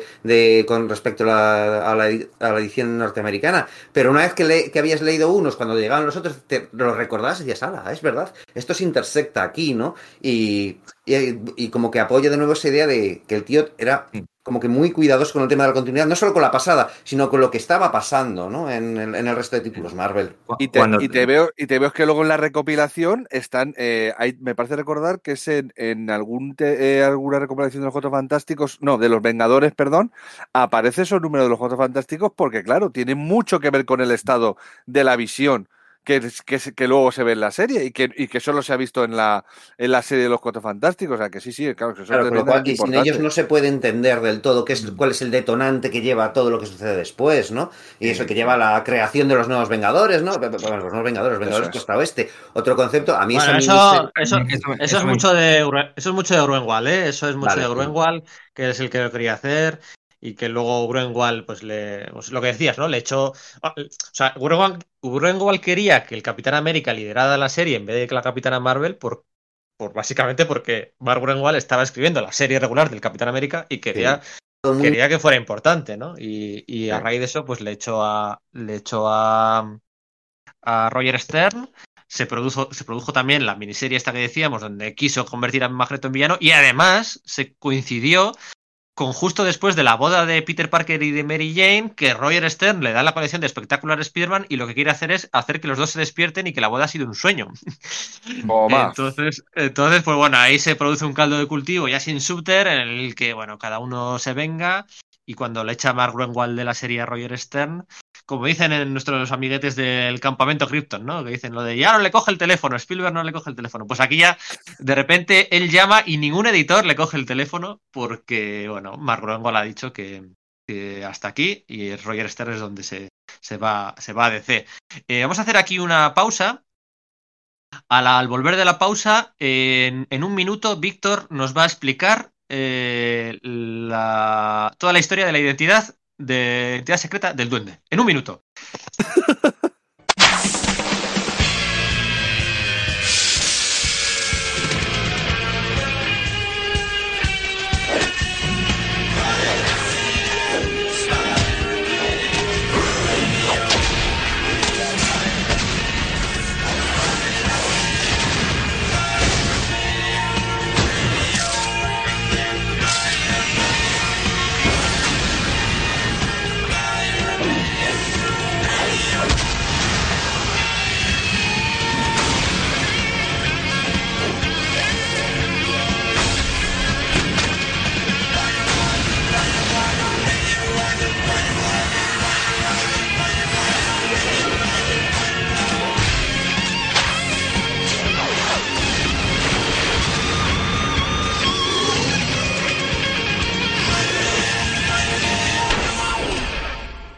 Bueno, y antes de que Víctor eh, nos deleite con su prosa y con su... eh, vete buscando en Wikipedia. Tienes un minuto para buscar, si quieres, cómo, cómo fue todo esto, Víctor. Tenemos que recordar, ¿eh? no, no es tarea fácil, ¿eh? no es tarea fácil. tenemos que recordar, por supuestísimo, todos estos cómics de 8, de 9, de rozando el 10, de 10 incluso, pues es inevitable que estén todos reeditados por Panini o Marvel Héroes, ¿no? Me estoy acordando de su Doctor Extraño, de su Capitán América también en su día. em, no sé, De ¿qué sus más? Vengadores, ¿no? En Marvel Gold, ¿no? eso es, su, eh, su- su etapa con John Romita en Spider-Man fue el primer Marvel Héroes que salió de, de Spider-Man. Es digamos que la, la- el om- la- la parte de Omnigold el- encaja con la parte de Marvel, Marvel Héroes en este tomo, que tiene al duende en, en el lomo, ¿no? Todos estos cómics ¿eh? que tenéis que tenéis que compraros, pues sobra decirlo que aquí en los podcasts de Sala de Peligro recomendamos que lo hagáis en Comics Universal. Eso es, Universal Comics, ya sabéis, esta tienda de Barcelona, que bueno, pues eh, empezaron como un pequeño puesto en el mercado de San Antonio, se convirtieron en tienda y bueno, hace, ya decimos hace poco, pero ya no hace tan poco, ¿no? Que cambiaron de local y que tienen ese servicio en su página web, que es bueno, pues tan impresionante, ¿no? Los gastos de envío son gratuitos a partir de 50 euros a la península, si mal no recuerdo, y bueno, pues es que están ahí todas las novedades de lo que se publica en España, pero no solo eso, sino que hay eh, un enorme fondo editorial de números atrasados, incluso cosas de segunda mano, algo de Comicusa también hay. Y bueno, pues es que además llegan echando leches, ¿no? Tú sueles pedir más habitualmente que yo y, y es que siempre comentamos lo rápido que nos llegan los TVOs, ¿no? Sí, yo le pedí, le pedí a gustillo y últimamente para algunas cosas de los cuatro fantásticos que estoy releyendo me he pillado más de una, más de una cosita y te, nada, te llegan en uno o dos días, depende de cuando, a la hora que lo pidas, te llegan en uno o dos días y, es una gozada porque bueno, al final tú dices, bueno, pues es que todo va a salir bien, bueno, pero no siempre sale bien y en el caso de Comics Universal siempre sale bien y te llegan todas las novedades con los preavisos, con todo, está estupendamente, recomendamos recomendamos las obras que estamos, de las que estamos hablando hoy, recomendamos Comics Universal, así que recomendamos que os compréis las obras de hoy en Comics Universal. Y ahora, Víctor, Tienes un minuto para explicarnos quién era el duende, el duende, el Hobgoblin, ¿no? El duende que crea. ¿Quién coño era finalmente? Yo no me entero nunca. A ver, a ver, es eh. King- Kingston, no, ¿cómo era? ¿Kingston era? No, eh, Roderick eh, Kingsley, Kingsley. perdón, Kingsley, perdón. A ver, la cosa es que, es que brutal la historia, que un minuto, un minuto me dice, venga, hombre. Pero no era Ned Leeds. Ahí estamos, ahí estamos, esta es la gracia. A ver, se supone que cuando este hombre estaba desarrollando toda esta historia, nadie sabía quién iba a ser el duende, eh, eh, el duende original, ¿no? El, el, el, el, el Hobgoblin. Eh, y resulta que me- pues con una de estas discusiones que tuvo con, con el editor y se marchó, nadie sabía. Lo cual me parece tremendamente extraño que un editor no sepa hacia dónde va la historia que, que está editando, pero bueno. Parece que nadie lo sabía y se encontraron de repente los escritores que heredaron su serie y los que ya estaban escribiendo el resto con el marronazo de ¿y quién es el duende? Claro, eh, intentaron un poco tirar eh, hasta que se les ocurriera algo, intentaron un poco eh, tirar por otros lados y lo que terminaron haciendo es, eh, entre lo que ya había más o menos, ¿cómo se llama esto? Mm, dejado Las intuir, pistas, sí. Exactamente, había dejado intuir un poquito Roger Stern y lo que ellos empezaron a construir fue que era Ned Leeds, pues el rival periodístico de Peter Parker, que claro, es verdad que bueno, un, un periodista sí puede tener contacto con lo- lo- los bajos fondos y tal, ¿no? Puede haber ahí cierta, cierta lógica, eh, pero claro, la- cuando ya estaban con toda la historia desarrollada, cuando era evidente que no podía ser otro que Ned Leeds, de repente sacan un TVO que se llama Spider-Man y Lobezno, que es una historia que pasa en Berlín y en esa historia de en Berlín muere Leeds. Por supuesto, es un TV editado por otro editor. Ah, imaginaos, pasan de no sabemos quién es el duende a hemos, nos hemos currado quién va a ser el duende, que por fin hemos llegado una, a una solución lógica para que se encuentren con que el duende ha muerto o su duende ha muerto. Sea, i- imaginaos ese, ese pifostio, eso tiene que ser absolutamente angustioso. Es- es- eso fue que Tom DeFalco y Ron Friend, que eran los que hacían la serie de Spider-Man, em, se llevaban mal con su editor, con Jim Mosley, el que luego acabaría Exacto. siendo. Cambiaría el nombre, ¿no? Después del divorcio aquel y se llamaría Christopher Priest. Exactamente. Y, y, y Y- Jim Mosley les, les exigía, en las reuniones editoriales, les exigía a Tom DeFalco, al guionista, que le dijera, se llevaban fatal, ¿eh? Y que les de- decía, tenéis que decirme quiénes vais a hacer que sea el duende, tenéis que decírmelo. Y Tom DeFalco no se lo quería contar, no se lo quería contar porque sabía que se la iba a liar. Y le dio un nombre falso. Le dio un nombre falso de Ned Leeds. Y entonces, ¿qué es lo que hizo Jim Mosley? Escribir un cómic en el que se cargaba a Ned Leeds solo por tocarle las narices a Tom DeFalco. Ah, o sea, que no fue una confusión, sino que fue realmente una, una- una tirada de platos. Efectivamente, Sí. porque, porque era Jim Mosley el que estaba por esa época. Es que verdad que se llaman realmente mal, por lo visto, ¿eh? Se llaman realmente mal. Pero claro, es que luego tú, por ejemplo, los TV lo vas leyendo y, y- y efectivamente la dirección a la que va es Need Leeds. Y es Need Leeds y, y juegan un poco con que, con que a ver si va a ser la rosa, con que si tal, con si no sé qué. Pero va dirigido a que, a, a- a que era Need Leeds. Y lo que es ya es una cachondada y me parece ya una vuelta de genio absolutamente, absolutamente increíble es cuando les pasa eso, se reúnen y deciden, bueno, ¿y ahora qué hacemos? Porque ahora quién va a ser, porque claro, porque no sé. Y llega Peter David y dice, ¿y por qué no es Leeds? Digo, pero ¿cómo va a ser Leeds que está muerto? Digo, sí, claro. ¿Y por qué no va a morir un villano y dejar 20.000 planes en marcha? Y efectivamente así fue. Y al final se terminó descubriendo que era Leeds y, y- y- fue, claro, para, los que leímos aquello fue una sorpresa decir, ay, ay, ay, ay, ay, ay, que se han atrevido a hacer esto. Y fue la leche. La, sor- la sorpresa del coitus interruptus, ¿no? Un Exactamente, poco de algún modo. Espera. Sí, con, con este rollo de. No, es que la vida real funciona así a veces, ¿no? Claro, claro, y es que fue una idea, una genialidad de Peter David de las 20.000 que, que, que- ha tenido en su carrera y, y- y fue jugar pues con las expectativas de la gente. Eso me pareció brillante. Luego es verdad que Roger Stern volvió en los 90 a Marvel, hizo una miniserie que se llama eh, El Duende Vive.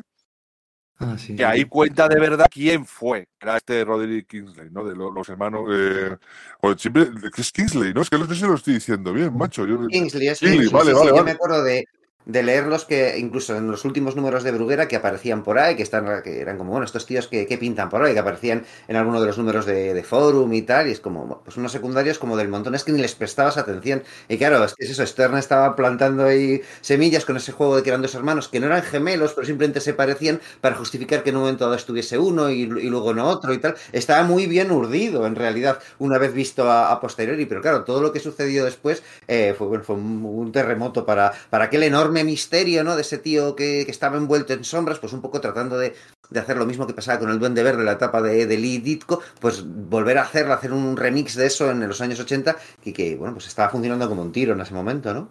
La miniserie, la miniserie esa que dices, la del Duende Verde, la del el Duende Vive, eh, que creo que era con Ron Fred, esa miniserie cuesta masticarla mucho, ¿eh? Sí. Cuesta- Hombre, a ver, a mí me gusta, pero porque también efectivamente tiene a Ron Fred al dibujo, que lo hace que todo sea mucho más legible. No, pero, pero, a ver, está claro que al final es uno de esos tebeos que empiezan a aparecer en esta, en esta época, que es los, los tebeos parche. O sea, son tebeos para arreglar cosas y- o para arreglar continuidades o para arreglar un montón de cosas. Porque, por ejemplo, también, joder, precisamente el propio Kurbusiek anda que no ha hecho tebeos de voy a arreglar esto.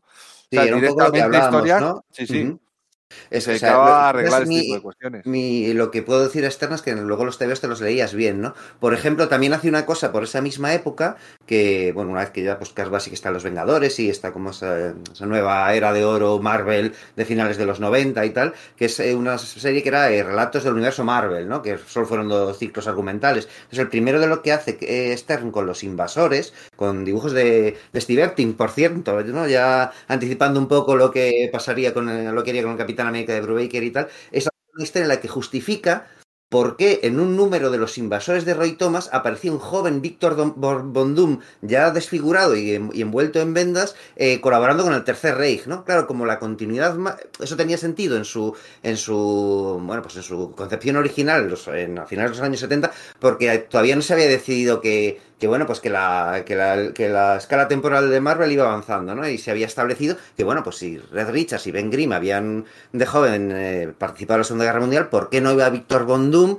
ya desfigurado, porque ya, ya Richards había acabado la carrera, ¿no? A haber, a haber estado por ahí rondando con el Tercer Reich. Claro, como eso ya no puede ser, coge Stern y, se lo justifica de un modo súper curioso y, lo utiliza para justificar otra cosa, que es, bueno, pues lo que pasa es que Von Doom estaba ahí en ese momento desarrollando por primera vez el prototipo de su máquina de, viaje en el tiempo y se va a los tiempos del Tercer Reich, por eso puede aparecer ahí, ¿no? Cuando en teoría, pues no, en, la, en, la, en el- la continuidad Marvel actual ni siquiera hubiese, a lo mejor ni siquiera había nacido, ¿no? ¿Qué pasa? Que además lo utiliza para que el varón von Stracker le, se lo encuentre, utilice la máquina del tiempo y de ese modo pueda acceder a tecnología futura y justificar que Hydra tenga una tecnología hiperavanzada, ¿no? A través de haber utilizado la máquina del tiempo de ese joven Doctor Muerte para mirar en el futuro, ¿no? Claro, es un ejercicio de continuidad de la leche. Lo malo es que Pero no desluce ¿Esto dónde, Sí. se, ¿Esto dónde se cuenta? en una serie que se llama Marvel Universe. Aquí se, se tituló Relatos del Universo Marvel. Se dieron do- solo dos, eh, dos yo- historias. ¿no? Esa y luego otra con, con los cazadores de monstruos estos de los años, se- de los Sí. años 50, en los que metía también a Ulises Bloodstone y al Doctor Druida y tal. ¿no? Que lo El rollo es que esa era la leche. Eso es. Sí, era genial porque le dabas ese rollo como cartoon y tal, que era genial, ¿no? Pero en esta historia Steve que dices, hace un ejercicio de engranaje y continuidad que es como que bestial, lamentablemente queda deslucida porque, bueno, es que unos años antes Bob Harras y Keith Pollard y Kim De Mulder, después de la ma- maxiserie aquella de, bueno, la miniserie aquella prestigio de Nick Furia contra S.H.I.E.L.D., una colección de S.H.I.E.L.D. en la que se justificaba que lo que pasaba es que Von Stracker había entrado en contacto con extraterrestres, con un centinela Kree y toda la leche, para justificar que, Hydra tuviese acceso a esa tecnología. Así que Stern sí era muy bueno haciendo co- continuidades, pero claro, alguna cosa se le escapaba. Entonces esas historias que habían sido publicadas pues justo en ese momento que se había ido de Marvel a finales de los 80, a principios de los 90, pues se le habían pasado por debajo del radar, ¿no? Y ahí es como, ah, pues sí, pero no. Buen intento, pero contradices algo, ¿no? Que a veces, bueno, es que es lógico que también te suceda, ¿no? Yo eso no me he leído, ¿eh? Y Casi Pues me has le- enrevesado que, casi me has enrevesado con lo del duende. Sí, sí, pero léetelo porque de verdad que el TVO lo lees y lo disfrutas, que es lo curioso de todo esto, que no es simplemente una cosa expositiva, porque te está contando una historia de los invasores y de paso aprovecha para contarte eso, ¿vale? Y es quizás por eso digo ese rollo de reivindicación para con él cuando se pone cuando se pone a explicar vericuetos eh, marcianos de continuidad. Sí, que además la historia esa que hizo con, los- con los cazadores de monstruos es súper divertida. Sí, es muy entretenida. Ahí con, con. Macari, el de los Eternos, justificando que en realidad ese era el, el Mercurio, aquel de los TVOs de, de Timely de los años 40 y tal. Sí, sí, es, es, es muy entretenida. Eh, arreglando la continuidad también, eh, lo comentábamos, mira, antes Miguel Ángel, ¿no? Hacía referencia al número A Jean Grey. 250 del Capitán América, con, Ah, sí. presentándose a las elecciones. Él, él en su... es- esa idea no es suya, ¿eh? Ojo, esa idea de... de Sí, sí, era al Capitán... de. Sí, verdad, no era suya. Eso es, de hecho, bueno, él había sido editor del título unos años, unos años antes y había rechazado esa idea. O sea, Esas ideas, sí, sí. Fíjate cómo, cómo dan vueltas la cosa. Y luego, pues cuando, cuando se les ocurrió hacer eso, en un año pues que se acercaban las elecciones y tal, pues acreditó, ¿eh? acreditó a la, a la a, Ro- a Roger Mackenzie y a Don Perlin, a Don Perlin, eh, la idea de, de convertirlo, ¿no? En un candidato a la, a la- un posible candidato a la, a la Casa Sí, Blanca. pero- Hay pero otro les- número Les, les Sí. acreditó, pero un poco por la puerta de atrás, porque lo hizo en el correo de lectores, no en los títulos de Sí. crédito. ¿eh? Bueno, sí, sí, sí, pero, pero, pero no, o sea, pero bien, ¿eh? Con halagos y con, o sea, Sí, eso es verdad, sí. Sí, por- Sí, o por- sea, también no- la idea original era que fuese presidente. eh, Y él, eh, que- creo que la idea original de, ¿no? de Perlin y tal, Ah, creo, amigo, que era- vale. creo que, que querían que, que terminase siendo el Capi presidente. Y entonces decían que no lo veían y tal. Pero en, todo esto que estáis diciendo también hay- habría que citar lo de Jean Grey, cuando traen a Jean Grey de vuelta Ostras, sí. Ostras. Esther y, Vi, ¿no? Que tiene mucha, también mucha relación con todo esto que estáis hablando, ¿no? cuenta, cuenta, aquí, aquí con- No, bueno, vola- no, aquí, volaron, bueno, los, volaron los cuchillos aquí. No, claro, aquí, por no, por un lado, mm, apoyar un poco lo que decía Sergio y Víctor, el tema todo el tema de la continuidad, cómo se van imbricando una, una, una colección con otra. De hecho, él también, aquella también famosa portada de los Vengadores con Spider-Man, que si se unía o no a los Vengadores. Aquí con Jean Grey creo que querían traer, querían, querían hacer otra, querían traer de vuelta a Jean Grey, ¿no? Y entonces, pues, Jim Shooter le dijo a, ¿no? a, Bair y a, y a Ryan Esther que, que una, historia. eh, también para un poco hacer una zancadilla a Claremont, ¿no? Que, por los que se- yo creo que no se llevarían muy bien, ¿no? Choque de ego, me imagino. Eh, y en los No se Vengadores. llevan bien, no, no se llevan bien. No, No, se me imagino, bien. no me imagino que no se ni, llevan. ni un, ni un pelo, vamos. Ya, entonces, pues en Entre los Vengadores, que en ese momento, pues, eh, Stent eh, escribía Los Vengadores y, y Vine, lo- los Cuatro Fantásticos, pues idean una historia para traer a Jean Grey de vuelta y así también, pues, que era como el prolegómeno, el prolegómeno para, para fundar la Factor X, que empezó a escribir la Bob Lighton, pero se, se fue pronto y empezó con el matrimonio Simonson, una muy buena etapa y después con Peter David y tal. Y un poco de toda esta cosa de la intrahistoria, ¿no? De ver cómo esta especie de intrahistoria afecta a la propia historia del universo Marvel, a las idas y venidas de los personajes. Y Es la- curioso porque, porque precisamente cuando Vine se creía que le había pegado una, un buen golpe a, a Claremont, Eso, eso.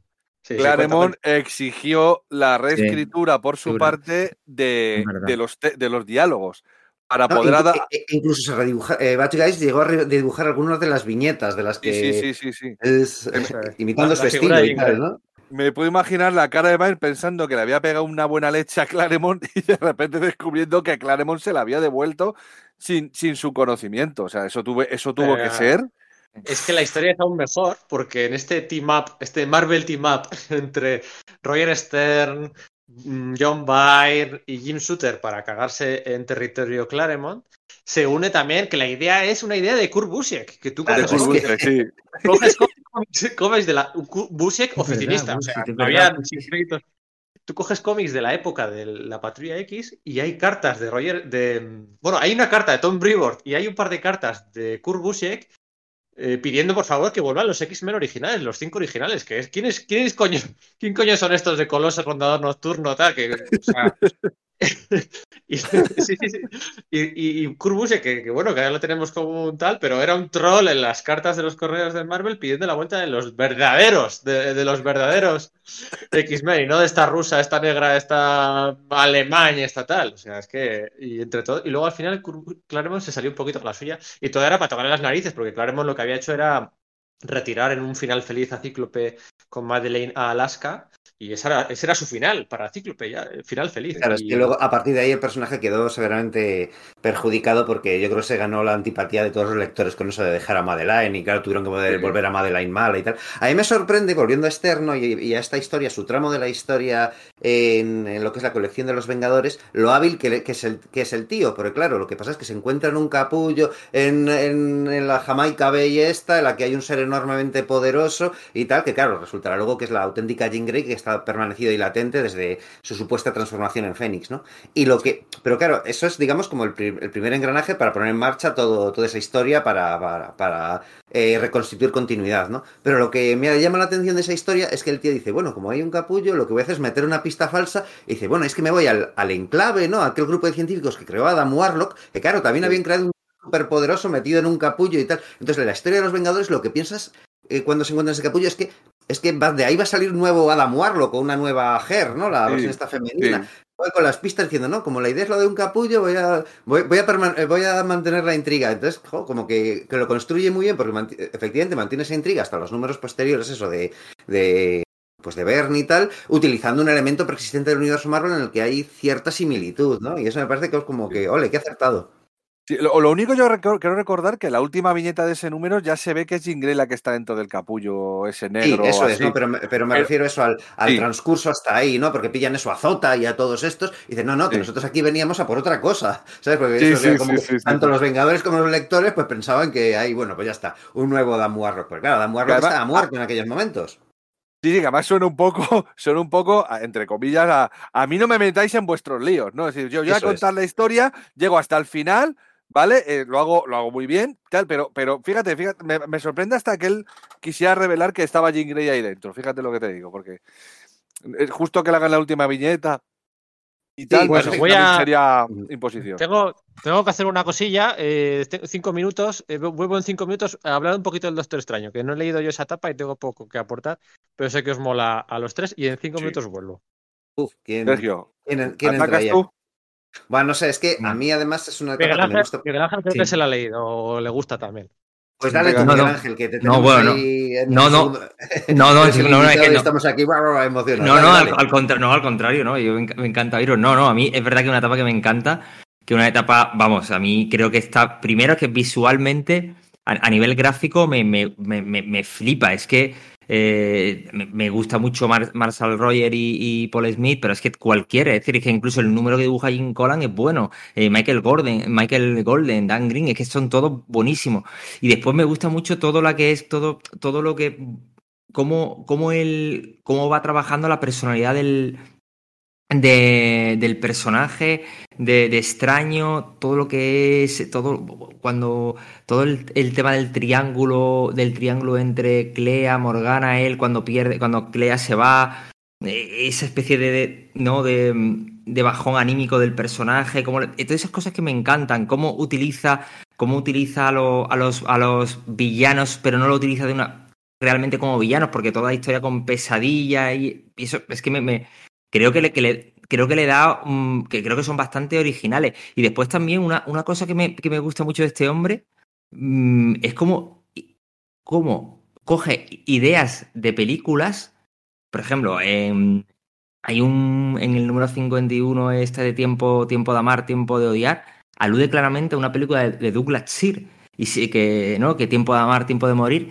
Y, y- si uno ha visto esa película de Douglas Sir, encuentra las similitudes de las relaciones amorosas entre el trío que conforman Extraño, Clea y Morgana, ¿no? Con, con el trío amoroso de esa película, que es muy significativo, que, que es muy significativo y además le da un- es una aventura con varias capas, ¿no? En el que al final se resuelve, ¿no? En una especie de final de enfrentamiento entre amor y odio. Con todo también el tema este de los nazis y tal. A mí, a mí la verdad es que me, a mí me, a mí me flipa, a mí me Pues flipa. mira, a mí yo esto no lo sabía, me lo apunto porque no he visto la película. Entonces yo recuerdo esa historia como, venga, pues bestial, ¿no? Y, y lo que dices, ¿no? De utilizar los villanos, es que lo hace muy bien, porque efectivamente está pesadilla por ahí por el medio. Cuando viaja atrás en el tiempo se encuentra con, con este culto que, ri- que, que rinde en tributo a, a Dormammu. El varón Mordor sí. que es claramente un villano sí. y de hecho tiene un momento, la hostia escalofriante, que es cuando se ha enfrentado con él, parece que, que le ha desterrado y, y un basurero se encuentra en, en el cubo de basura Sí, al gato sí, con el cuello gato partido muerto, de Morgana sí, sí, sí, sí. y ves que en realidad el gato que está sosteniendo Morgana es Mordo, que se ve su... Mordor, sí. Se, Sí. se me está poniendo Joder. los pelos de punta cuando, Me cuando estoy acordando, esto, ¿eh? porque además esos TVOs, si no me equivoco, se, com- eh, se publicaron aquí de complemento de los nuevos mutantes y Eso es. recuerdo la Sí, parte del gato. exactamente, exactamente. Sí, sí, El sí. gato le ataca, o sea, el gato, el gato le ataca a, a Mordo eh, Sí. cuatro páginas antes o así. Y es verdad, tío, mira, estoy mirando ahora mismo la parte del gato que, ma- madre mía, que me Efectivamente, de es como que Mordo es tan villano que tiene su, es, es tan vil como para vengarse del animal y además utilizarlo para su futuro plan, ¿no? Entonces ese rollo de la a- absoluta perversidad del personaje, claro, es que es eso, y a mí me resulta un momento muy impactante, que es igual una de las cosas las que menos hemos estado hablando, ¿no? De los momentos realmente impactantes de, de Stern en, en sus tebeos, ¿no? Porque en general es como, jo, que bien construye los las historias, que, que ve bien la caracterización, pero es que de vez en cuando también te soltaba algunos momentos que eran de órdago. Está este, está por supuesto el final del chico que coleccionaba Spider-Man, pero yo recuerdo, por ejemplo, en el enfrentamiento de, entre el Juggernaut y Spider-Man, ¿no? ¿Os acordáis, no? Que, que Spider-Man le, le encaja, le lanza ahí el, el camión este lleno de gasolina, explota y tal. La narrativa que tiene el rollo de Spider-Man que dice, bueno, ya he acabado con él, y, y se empieza a ver la silueta del Juggernaut, que va surgiendo de esa conflagración, y los textos diciendo, no, es imparable, es no sé. Yo recuerdo que de pequeño, por lo menos, a mí me resultaba una, una presen- presencia minosa de qué narices va a hacer. Me resultó todo un Claro. de- Igual que lo del lo que he comentado antes del Capitán América levantando el escudo para decapitar al Barón Sangre, o no sé, o sea, decir, o en esa misma saga, pues las cosas con Union Jack y tal, sí que es capaz de tener momentos de molonidad absoluta, ¿no? No solamente corrección, sino hay momentos realmente álgidos, o el momento este en el que eh, a Gangbuster se le rompe la se le rompe el traje y debajo se ve el escudo de Superman, ¿no? Te quedas ahí como de... no sé, está muy bien medido todo eso, ¿no? Sí. Sí, sí, sí, sí, sí, sí. No, a mí, a mí, por ejemplo, del Doctor, del Doctor Extraño, tengo que admitir que a mí hay una historia que me parece maravillosa y que, que me parece mentira que muchos guionistas no hayan tirado por esa, por esa, esa parte. Está claro que sí, el Doctor Extraño es temas, temas de multidimensionales, extradimensionales, bla, bla, bla, bla, hechiceros y tal. Pero joder, ¿por qué no se dan cuenta de que una de las mejores cosas, de las cosas que mejor funcionan eh, con el Doctor Extraño es el terror?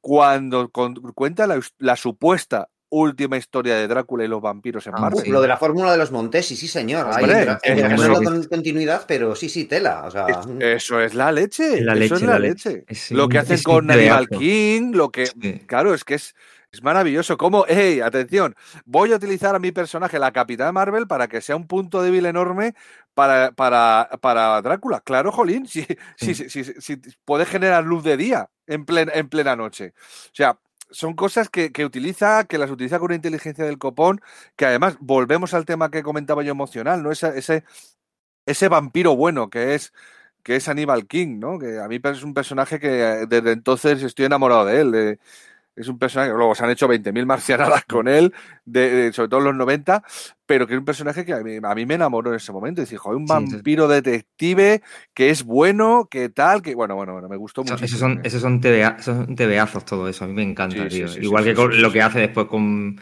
la novela gráfica, ¿no? De, con Buah. Nola, esa novela, ¿no? Eh, que me parece, vamos, sublime, emblemático. Además le da una profundidad y, y cómo trata la personalidad de, lo- de tanto de Doctor, del doc- bueno, tanto el Doctor Muerte y Extraño, pero también de Mephisto, toda esa estética Sí. visual que consigue Mignola.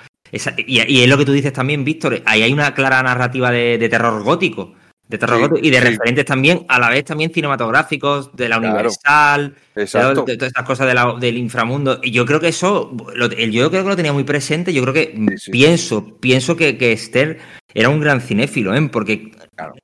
Mm, diseminaba cositas por, por, por, por, su, por sus tebeos y, y era capaz, también, también capaz de, utilizar distintos géneros de una forma bastante, bastante encomiable. Yo, por ejemplo, en el. eh, es que a mí, yo que he vuelto a releer ahora los, los, cómics estos, la, saga esta con pesadilla, que el villano le pide ayuda a, mm, al héroe, porque si no, la, la humanidad dejará de soñar y se volverá loca.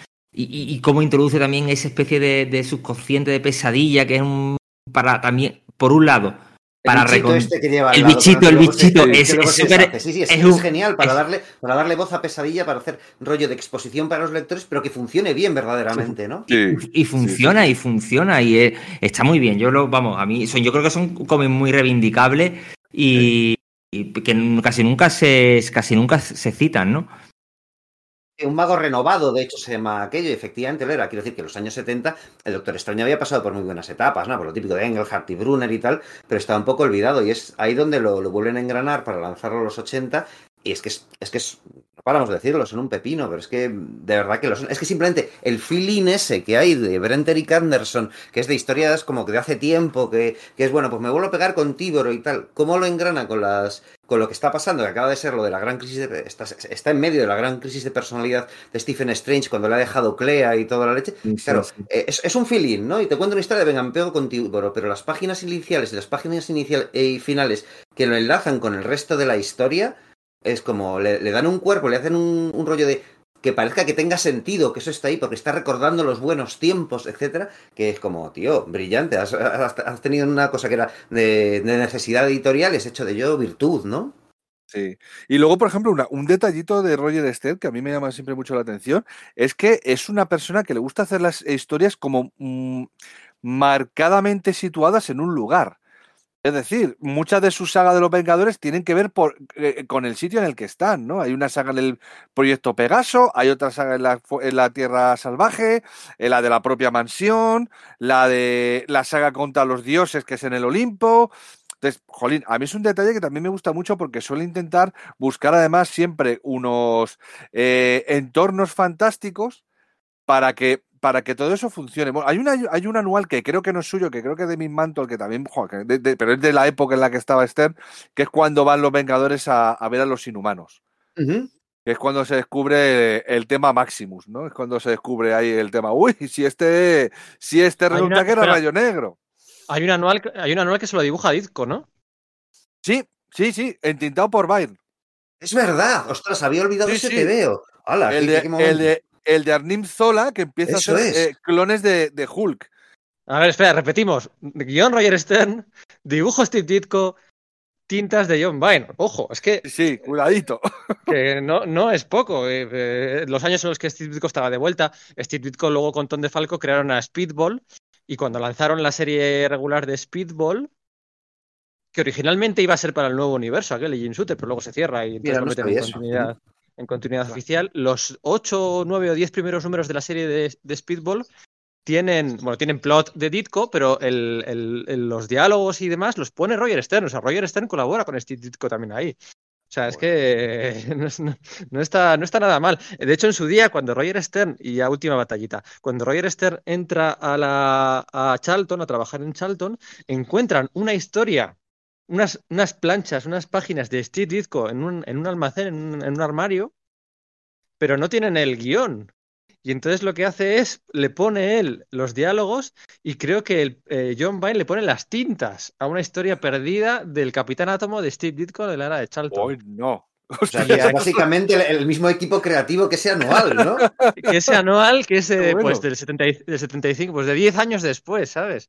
O sea, que es Sí, que es, sí, sí. o sea, fíjate qué nombre, ¿sabes? Y luego lo otro que dices tú, sí, no, es que es una pasada, es, es, es- es- es- o sea, claro, es, es mitad de los años 70, o sea, o sea, Roger Stern empieza a trabajar en el 75, se tira 12 años en Marvel y luego se tira en DC, en DC hace 100 números de, de Advent- Adventures of Superman, o sea, del 601 al Sí, sí, sí, sí, sí. 700. 100 números con algún feeling. No, bueno, 100 no, no, números. o sea, es que es un tío, Superman. Sí, sí, un sí. tío que ha estado veintipico años en la industria en los años centrales. O sea, pues tiene contactos con todo, por delante y por detrás, con disco. No, no, O sea, Es que, es que Stern se notaba que era un tío que cuando, cuando se metía en una serie llegaba a un compromiso con la serie. O sea, no era un tío de voy a hacer 12 numeritos y me largo.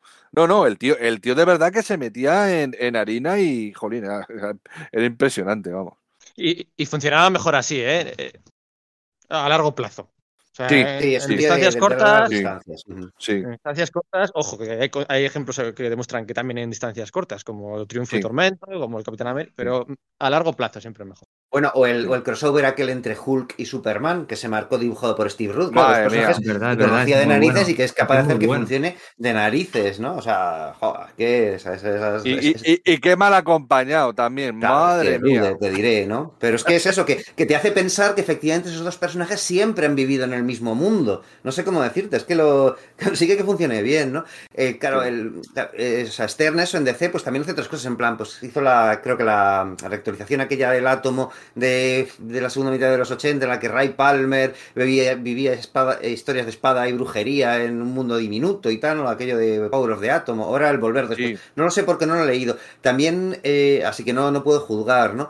Pero por esa misma época también hace a Starman, ¿no? Una re- Starman, actualización sí, de, pues eso, de ese viejo nombre de, de DC, probablemente para renovar el copyright, ya dado, dado que había habido una película protagonizada por Jeff Bridges utilizándolo, que tuvo que, que, bueno, pues que llegar a un acuerdo con DC para la utilización de ese copyright y tal. Y bueno, pues eso, está ahí es- esa historia que es como un superhéroe que al final pues no se le, no, no tuvo mucha importancia. Luego James Robinson lo, lo reutilizó un poco y ahora ha vuelto a salir en Dark Knight Me- Metal, si no me equivoco. A mí me ha recordado un poco el concepto, sin haber leído los TVOs ojos, sino solo sus apariciones por ahí. Me da la impresión de que Roger Stern estaba haciendo a Starbrand en el universo de DC, no sé cómo decirte. Me, da un poco ese rollo, no sé, por el, por el rollo visual y, el, bueno, pues el motivo de las estrellas, el tipo de poderes que el tío tenía, ¿no? Entonces eso, que hizo más cosas, ¿no? Pero es verdad que algunas han quedado como que un poquito más para atrás comparado con, todo esto que es de, largo recorrido y de cierto impacto, ¿no? No, y tiene, y tiene realmente él, si lo, lo- analizamos fríamente y de una forma bastante objetiva, tiene cómics muy relevantes en, en la industria, tanto en Marvel como DC. Es decir, es, es el es el guionista en el que Superman, es decir, le, le revela que es Clark Kent a Lois, a Lois, Lane.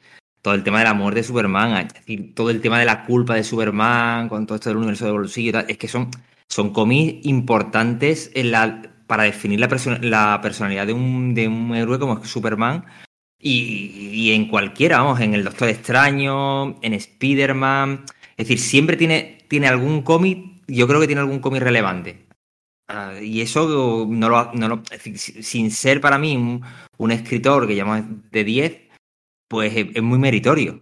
Claro, es que es lo que dices, es que estuvo metido en la muerte de Superman, que cuántas copias de, de esa saga se han vendido, ¿no? Y, y cuánto impacto sobre el género superheroico tuvo eso en los 90 y sigue teniendo, pues enorme, ¿no? Y no era solo cosa suya, obviamente, pero Que que... ojo, que la muerte, la muerte de Superman, que no nos descontextualice el paso del tiempo, el marketing, la reedición.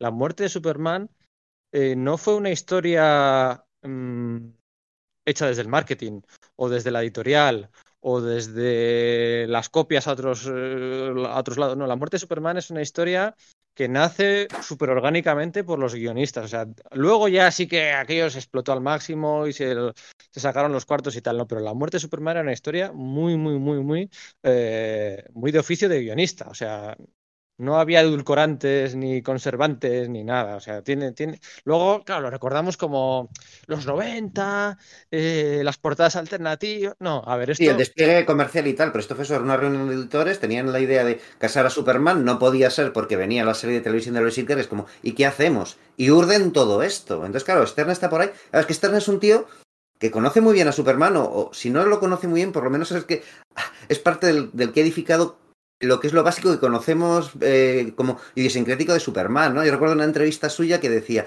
no, pues es que estuve en unas conferencias y tal, y entonces se hablaba de eso, de las motivaciones de los personajes, que bueno, pues Spider-Man por, eh, por, la muerte del tío Ben por la culpa, eh, pues Batman porque por la venganza, porque mató a sus padres y para que nadie más pase por lo mismo que él, pero Superman porque hace lo que hace. Y Stern dijo, bueno, básicamente, y esa es la clave de Superman, porque le han criado para ser buena persona, lo hace porque sabe que eso es lo bueno porque ha tenido eso, un, una, una, educación adecuada, ¿no? Y por lo visto todo el mundo en la sala se quedó con el culo torcidísimo diciendo, como que nadie había llegado a engranar esa idea y la empezaron a aplaudir diciendo, claro, brillante, es que, y, funciona, funciona psicológicamente, quiero decir. Sí, sí, sí, sí. Además, es uno de los seres más poderosos del, del universo y, y, le han educado para ayudar a los demás. Eso es. Está claro que tiene que hacerlo, sí, sí, sí, está claro. Y todos esos elementos, obviamente, están súper preexistentes en la mitología de Superman desde el principio, pero digamos que es de los primeros que, que a ver, que Bern también habló de eso, está claro, ¿no? Pero que es de los primeros que lo, que lo verbaliza tal cual, ¿no? O sea, que sí. se da cuenta de que eso está ahí y dice, no, es que lo que pasa es esto, ¿no? Es como si fuese un personaje real y contando una cosa sobre él, ¿no? Ese rollo que tú decías de los, ¿cómo eran los, eh, los cronistas, ¿no? Bueno, tengo la sensación de que Miguel Ángel quiere hablar algo más de la etapa de Superman o es cosa mía.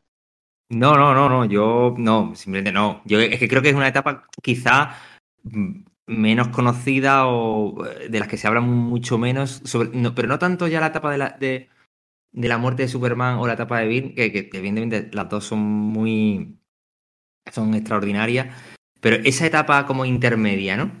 Esa etapa intermedia ahí que está ahí como en tierra de nadie, eh, que eso es lo que ha dicho antes Víctor, esa especie de, que son sagas y esa especie casi de novela río, que una saga va enlazando con otra eh, y se va creando una, una hondura y una, y decir, una, una pues, no sé, como una, ¿cómo te diría? Es decir, es que todos, todos los elementos son importantes, no hay elemento baladí. Es decir, los personajes, es que eh, introduce este en un montón de personajes secundarios eh, los padres de Superman tienen su importancia, todo, el tema de la saga de, Matrix, todo, es decir, todos los elementos de, esa época, tan, tanto él como Orwell, eh, cuando después la, la breve etapa de, Pérez, todos están muy bien conectados. Mm, yo no sabía eso de que cada uno iba a su bola, pero es que no lo parece, no lo parece. Igual quizá en esa competición eh, le vino bien al cómic, pero es que son mm, cómics muy, muy reivindicables muy disfrutable y muy moderno. Ojo, no, no, no, iban a su bola. O sea, iban en una dirección común, pero, pero intentando, o sea, yo quiero ser el mejor.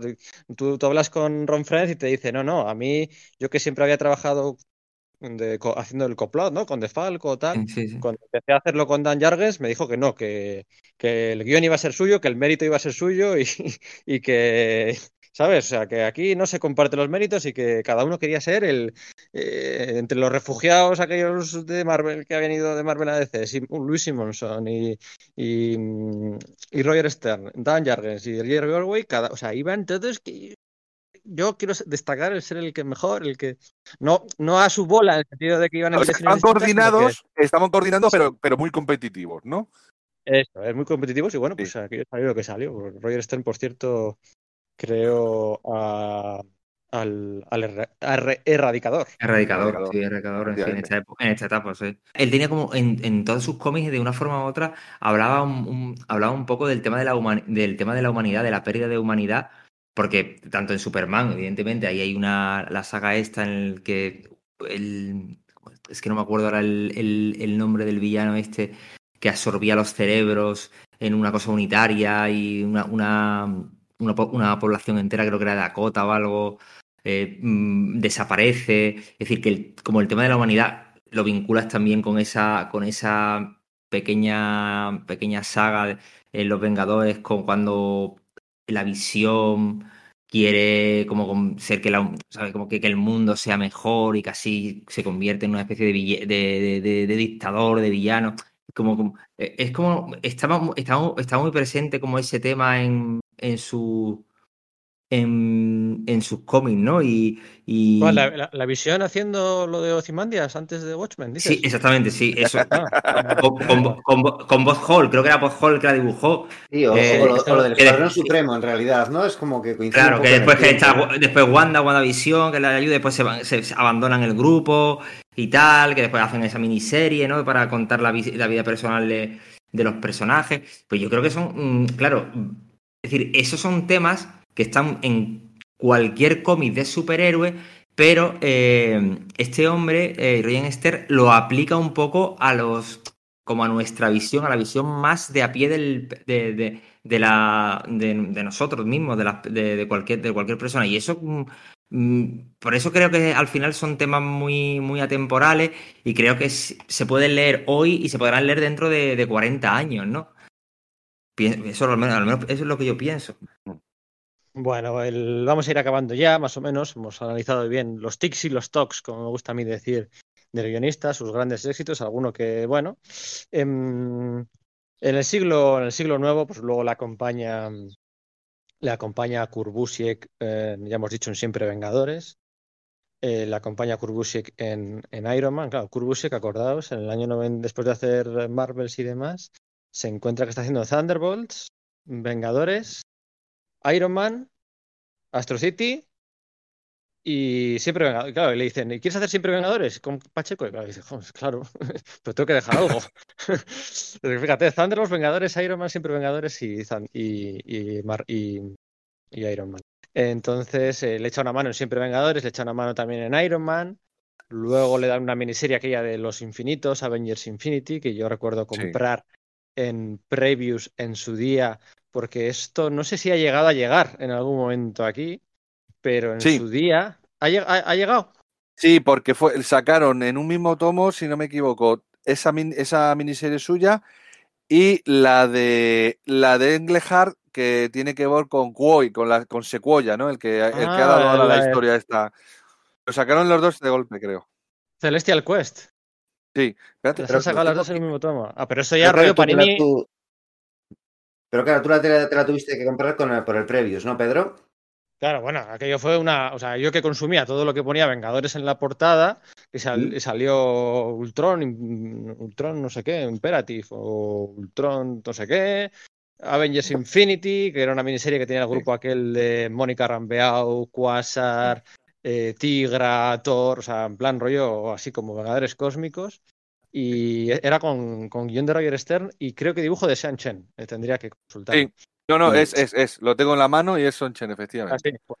O sea que yo me los compré por previews porque yo consumía todo por previews, pero era una locura, claro. Ahora, como bien Claro. sabéis, en los podcasts de Sala de Peligro no tiramos del previews de aquel de. Se sigue imprimiendo ¿eh? el, el- el tomo. con- No, ahora lo que hacemos es Toc Toc, señor Radar Comics, vamos a la página web de Radar Comics. Dentro de poquito eh, voy a poder pasar por Madrid. Voy a poder pasar por Madrid. Tengo unas ganas enormes. Mira, en dirección a Málaga. Voy a poder pasar por Madrid y tengo unas, unas ganas enormes de pasarme por Radar Comics porque llevo sin ir pues año y medio y allí tengo aparcados varios, varios cómics que, que, bueno, que quiero recoger, ¿no? Mm, y, y en Radar Comics, como sabéis, pues la compra del Previews, la compra de todo el material de importación de Estados Unidos, de Marvel, de DC, da igual la distribuidora, ya sea Penguin, Diamond, Lunar, quien sea, todo lo traen en Radar Comics en el corazón de, en el corazón de Malasaña, en la plaza del 2 de mayo, una de las calles laterales. Podéis comprar todas vuestras novedades mensuales, eh, cerrar el previews al día 20, 21 de mes y os lo traen a- en cuanto sale. Y nada, pues gastos de envío gratis A partir de los 20 euros en la península. Joder, es que el material llega impoluto, es como, no sé, su baking ¿Tú, ¿Tú la conoces, Víctor? ¿Tú has estado en Radar Comics? Sí, hom- hombre, a ver, el- el- yo cada vez que voy me pierdo en esas cajas, en esas cajas llenas de TVs americanos que dices, ay madre mía, si tienen hasta TVs de Jack Kirby de los Cuatro Fantásticos. Sí, sí, es O que sea sí. que- De hecho, yo he ido contigo ahí, a casi Hombre, al cierre, claro. y quedarnos a hablar, a hablar con la Claro. gente que hay ahí, Sí, y sí, estar sí, sí, sí. gorilados. O sea, es que, es, es que eso es, es la página, por supuesto, pero es que la tienda también siendo tan pequeñita y tal, es que es, Sí. es un lugar encantador al que, que visitar y que de los que genera afición, ¿verdad? Y Sí. tienen, y tienen material de, de- de los que levantan cejas, ¿sabes? Decir, ostras, está esto aquí, ¿sabes? Es- no, a mí, a mí me encanta ir. ¿Tú, Miguel Ángel, eh, co- conoces a Radar Comics? ¿Has estado? No, no, no, no he estado, pero tendré que pasar porque habláis maravillas y cuando vaya a Madrid próximamente Eso- seguro me paso por allí. Son 10 metros cuadrados, eh, de los cuales 9 son de cómics de, de importación. Así que Eh, una, estoy viendo una cosa por aquí, perdonad, volviendo al, al Roger, Roger Stern, y yo no había caído. Es Roger Stern quien establece, ¿no? En Los Vengadores, cuando mete a Star Fox, es el que establece que, que, vamos, que la especie de la que proviene Star Fox, Mentor, Thanos y demás, son un- una rama de los Eternos, ¿no? Hasta, hasta ese Eso momento es. se suponía que eran los nietos de los dioses olímpicos, de los de Hércules, Zeus y toda la leche, ¿no? Y Mm. es cuando se encuentran Star Fox con los Eternos, con Cersei y compañero, y dice, anda, mis primos, así como, como tan, tan frescamente, ¿no? Que es como Sí, que sí, otro, sí, otro sí, sí. puntazo de decir, joder, qué tío, qué bien lo hace para, para engranar elementos de, que estaban por ahí dispersos del universo Marvel y, y llevarlos a una, pues eso, una, a una rama común, ¿no? Y dices, vale, pues eh, y claro, ahora de hecho Kieron Gillen está utilizándolo para, para sus, eh, pues sus eternos, ¿no? Porque lo primero que haces si tienes los eternos con esa Rick, pues ¿quién es el gran personaje de los eternos que la gente puede conocer? Pues Thanos, pues le saco por ahí, ¿no? Claro, cosas Claro. Claro, eh, que- eso es. Que eh. aquella, aquella relación vino muy bien para el, la- el último episodio de la saga de Tormenta Galáctica, de Vengadores Tormenta Galáctica, de Operación Tormenta Oh, Galáctica. Hombre, hombre que sí, o sea, hombre que sí. Mira, estaba pensando justo en esa secuencia, la de, ¿te acuerdas, prima, cuando jugábamos de pequeños Eh, a hacernos los muertos? ¿no? Esa, esa escena, ¿verdad? Sí, Claro, es, maravillosa. Con Cersei, con Cersei y con. Bueno, ahora ya no es Star Fox, ahora aquí ya se traduce, es Zorro Estelar. Zorro sí? Estelar, Ostras, Sí. ¿cómo, he perdido, he perdido la perspectiva de eso? Vaya. Sí, sí, Sí, sí, ya aquí ya se traduce en algunas cosillas que antes no. Es Zorro Estelar, cuesta. Pues ¿eh? Cuesta, fíjate, cuesta. pues ahora que estoy hablando de eso, mm, lo he pensado ahora, creo que también mm, es un- una cosa quizá muy destacable, es que en Los Vengadores hacía interactuar a personajes realmente eh, como a priori muy distintos, ¿eh? Y lo hacía funcionar y la química entre ellos estaba muy bien. Sí. Porque era, no era una, no sé, no era una formación al uso y, y- y convencional y, y que- uno se puede imaginar. Y al final, pues son personajes muy distintos y lo hace interactuar bastante bien, la verdad. Claro, Claro, dices, acuérdate- el Doctor Druida con Thor, no sé, ¿de cuándo te Claro, imaginas o que no. los dos iban a estar en una misma viñeta? Claro, Hombre, o Spiderman, o Spiderman cuando le, le están tanteando para meter en el grupo. Sí, sí, esa- también sí. es la leche. Sí. Con el Thor con la armadura azul aquella. Oye, ¿quién hizo Sí. Hablabais antes de lo de Juggernaut, que, que mola mucho. ¿Quién hizo la, la- la historia aquella que no se cree nadie entre Spiderman y el Señor del Fuego? ¿Eso quién fue? Eso, Eso fue, fue, fue de Falco. ¿No? Sí, De ¿no? Falco y Friends, sí.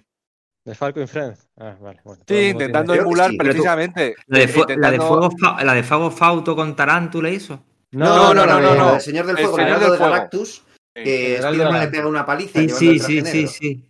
Pues yo creo que Sí, es de de Falco, Fa- ¿no? sí, de Falco, de Falco. De Falco. Es verdad que aparece una parte, unas viñetas de eso aparecen en los, en los Vengadores de, de Roger Stern dibujados por Bustema, como que eh, eso sucede en un TVO de Spider-Man, de, de Falco y Ron Friends, y en ese mes, en los TVO de los Vengadores, pues se ve, se ve como los Vengadores llegan al final de la pelea diciendo, ostras, Sí. vaya paliza le ha pegado a este chico. Bueno, sí. todo, todo el mundo tiene que tener un borrón en su historial y aquello de Falco. Oye, Intentó vamos a ir acabando. Lo del, lo del, Claro. lo del Juggernaut y, y no era lo mismo. No es lo mismo el No, Juggernaut yo que el. que está que- bien que- traído. sí, sí, sí, Sí. por eso te digo. Sí, sí, sí, sí. Bueno, oye, vamos a acabar. eh, hablábamos, ¿no? De estos experimentos de eh, cross- cómic, crossover entre cómics o tal, no sé qué. Eh, hay otro experimento, ya es la última obra que vamos a comentar, eh, con su amigo John Byrne. Luego con su amigo John Byrne también haría una saga eh, en JLA clasificado y alguna cosilla más.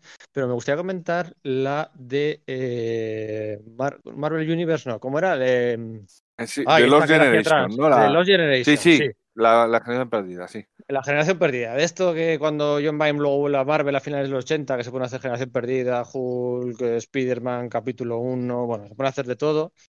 Eh, y hace esto con Roger Stern, que sí, yo me, acuerdo de muchos cómics, pero estos los he borrado. Em, era una historia con personajes nuevos que eh, se contaba de, de un número 12, un número 10 a un número 0, ¿no? Si no recuerdo mal. Eso es. y que jugaba como con una cuenta atrás en el tiempo o que se iba contando desde el futuro al pasado o algo así. Eso es, porque había un personaje que iba volviendo atrás en el tiempo sucesivamente, contando como los años perdidos del universo Marvel, como efectivamente se había establecido que, bueno, pues que la, la continuidad Marvel va corriendo, ¿no? Y no empezó en 1961 cuando se publicó, ahora pues es siempre 10 o 15 años atrás, no sé en qué punto eh, es exactamente, pues había que cubrir qué pasó entre el final de la Segunda Guerra Mundial con los invasores y el inicio de la era Marvel, de la era Marvel. Entonces se crearon toda una generación, o incluso varias generaciones, de superhéroes, que a mí los diseños de esos personajes me gustan muchísimo, de verdad que sí. Lo que y la idea de la, de la maxiserie a mí me gustó bastante, pero es verdad que la maxiserie en sí luego no es tan perfecta, no sé cómo decirte. Tiene un número que es como que muy gracioso, que lo que hace es eh, hacer un remake de una historia clásica de, de Steve Ditko en, no sé si en Amazing Fantasy o algo por el estilo, la cual un extraterrestre cambia formas, había perdido la memoria y no sé qué, entonces lo mete por ahí en medio diciendo que era un Skrull y... O sea, que tiene cosas chulas. Y los personajes, de verdad, que me gustan un montón. El Black Fox este, que como pues, otro, otro Batman de Marvel, ¿no? Como el Caballero Luna o Nighthawk. O pues, eso, el, el, tipo este que es un cerebro que va metido dentro de un robot y tal. A mí, como que esos son personajes que me parece que molan un montón, que tienen mucho potencial pero que no tuvieron más vida fuera de ahí, ¿no? O por lo menos no, eh, no recuerdo. Sí que recupera alguno, porque el Yeti este que mete ya había aparecido, creo que en los Cuatro Fantásticos de los años 70 de Bustema y Roy Thomas, o algo por el estilo, pero en plan como de fondo, ¿no? O, algo así.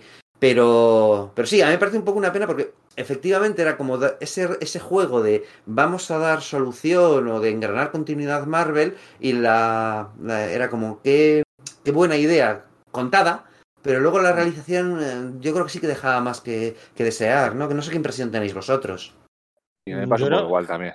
Sí, yo es que lo, o sea, yo, para que yo borre un cómic así de mi memoria, los, los años perdidos de los X-Men, pues me acuerdo más o menos de que era eh, intentar meter todos los cameos y encajarlos en una continuidad ¿no? Meter a Tormenta antes de que conozcan a Tormenta. Meter... Eso, uff. Ahí jugando, eh, jugando a los límites de, de, de, la goma, de la continuidad. Pero de esto, tío, lo he borrado, lo he borrado por completo y lo tengo, lo tengo, estaba en casa de mis padres, no lo tengo en, en la mía. Pero, pero sé que hubo un cameo de ellos, un cameo, salieron en una viñeta en, en, la, maxi, en la, miniserie esta de Mark Wade y Javier Rodríguez, la de Historia del Universo Marvel. ¿verdad? Les, sí. conceden, les, conceden, una viñeta, como es como, bueno, oye, es algo, ¿no? Eh, digno de mencionar, en que muchos conceptos quedaron fuera, pues estos no. Pero no, no lo recuerdo. Así que bueno, nada, eh, ¿queréis comentar últimas palabras en torno a la figura de Roger Stern?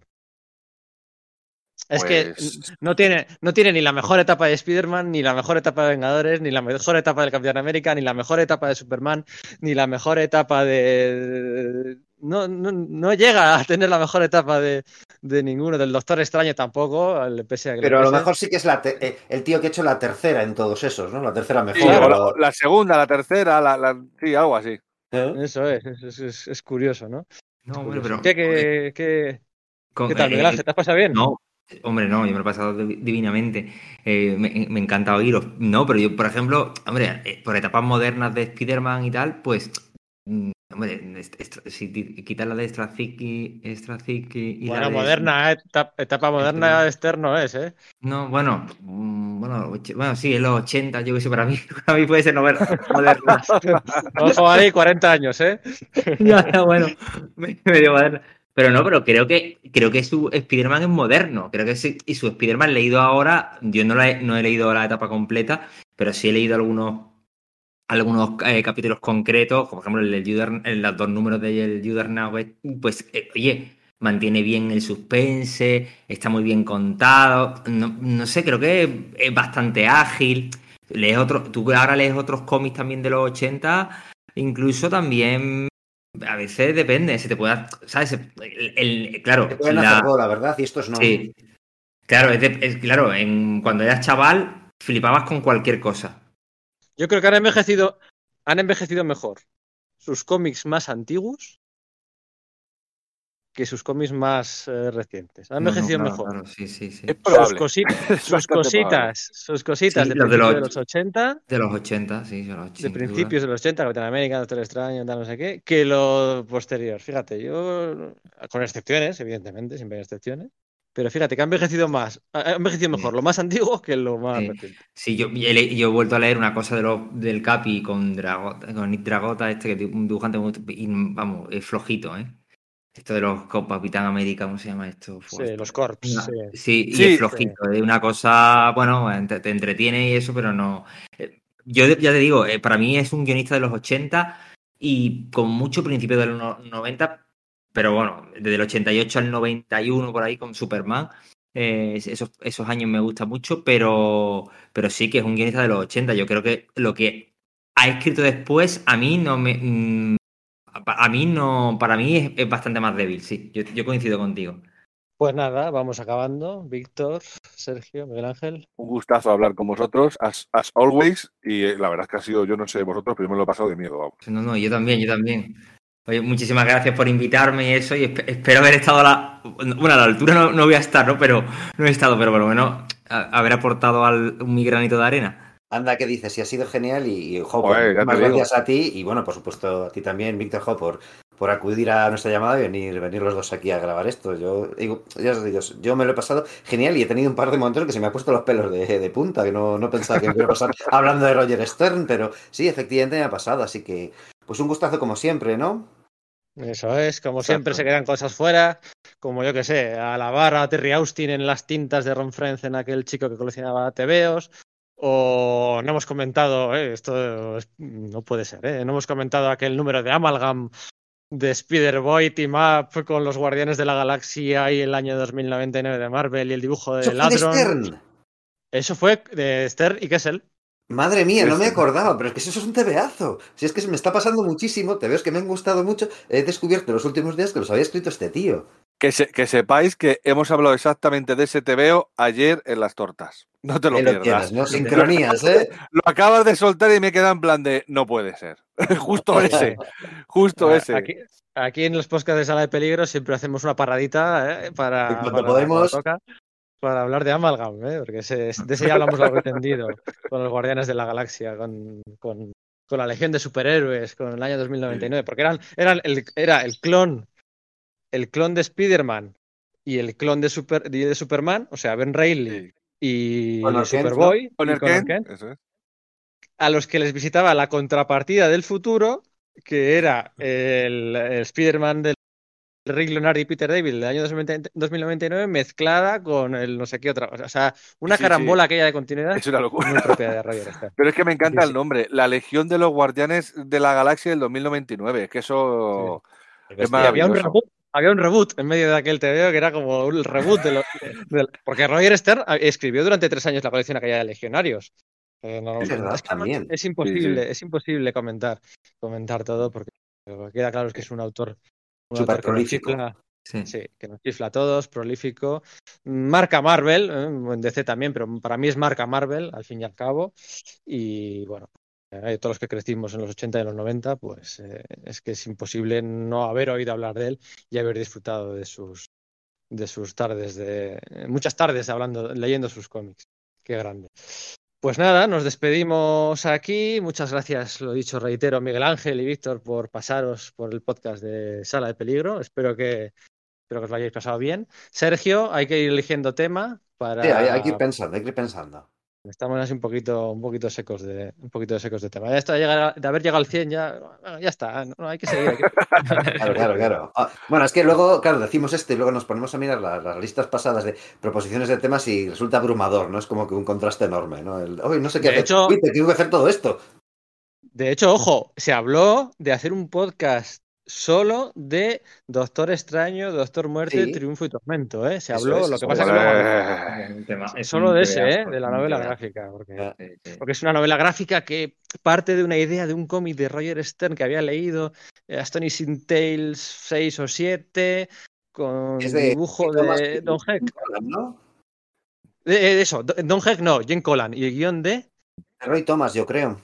De Roy Thomas, puede ser. En el que se había establecido, pues el ritual ese de que la víspera de que el inicio de cada verano de cada año, el Doctor Muerte iba a recuperar el alma de su madre de manos de Mephisto, Sí. ¿no? Y un cómic, eh, una antología, la de cazar, Astonishing Tales, una- Eso es. un complemento que había pasado desapercibido para todo el mundo y Roger Stern dijo, oye, pero esto, esta idea mula mucho, esta idea, eh, si va todos los años, pues, pues vamos a enseñarlo, ¿no? Y ya va- sembrando semillas de John se tapa el Doctor Extraño cuando el eh, cuando vienen todos esos seguidores a, ser- el- a sustituir a, a Clea a su, a su mansión se, se ve ahí al, al Doctor Extraño diciendo al Doctor Muerte diciendo no no yo est- estoy a otras cosas estoy a otras cosas no Eso Pues es, pasa y luego, es que no me acuerdo pero como está tan interrelacionado los títulos de Stern y Bern hay que ver sí, eso es, y luego pues se, se les va de las manos y, y- y ya no solo es Doctor Extraño, es al final acaban poniendo el título de Doctor Muerte en el, en el- en el título, porque, porque, porque es que lo, lo merece, ¿no? Y luego que te cuentas del dibujo de Mike Mignola, que, que le despidió, bueno, que, que a Jim Shooter no le gustaba el dibujo de Mike. Bueno, eh, vamos a acabar porque si no, no acabamos Sí, nunca. eh, vaya madeja. Muchas gracias a todos nuestros oyentes. Este es el podcast de Sala de Peligro.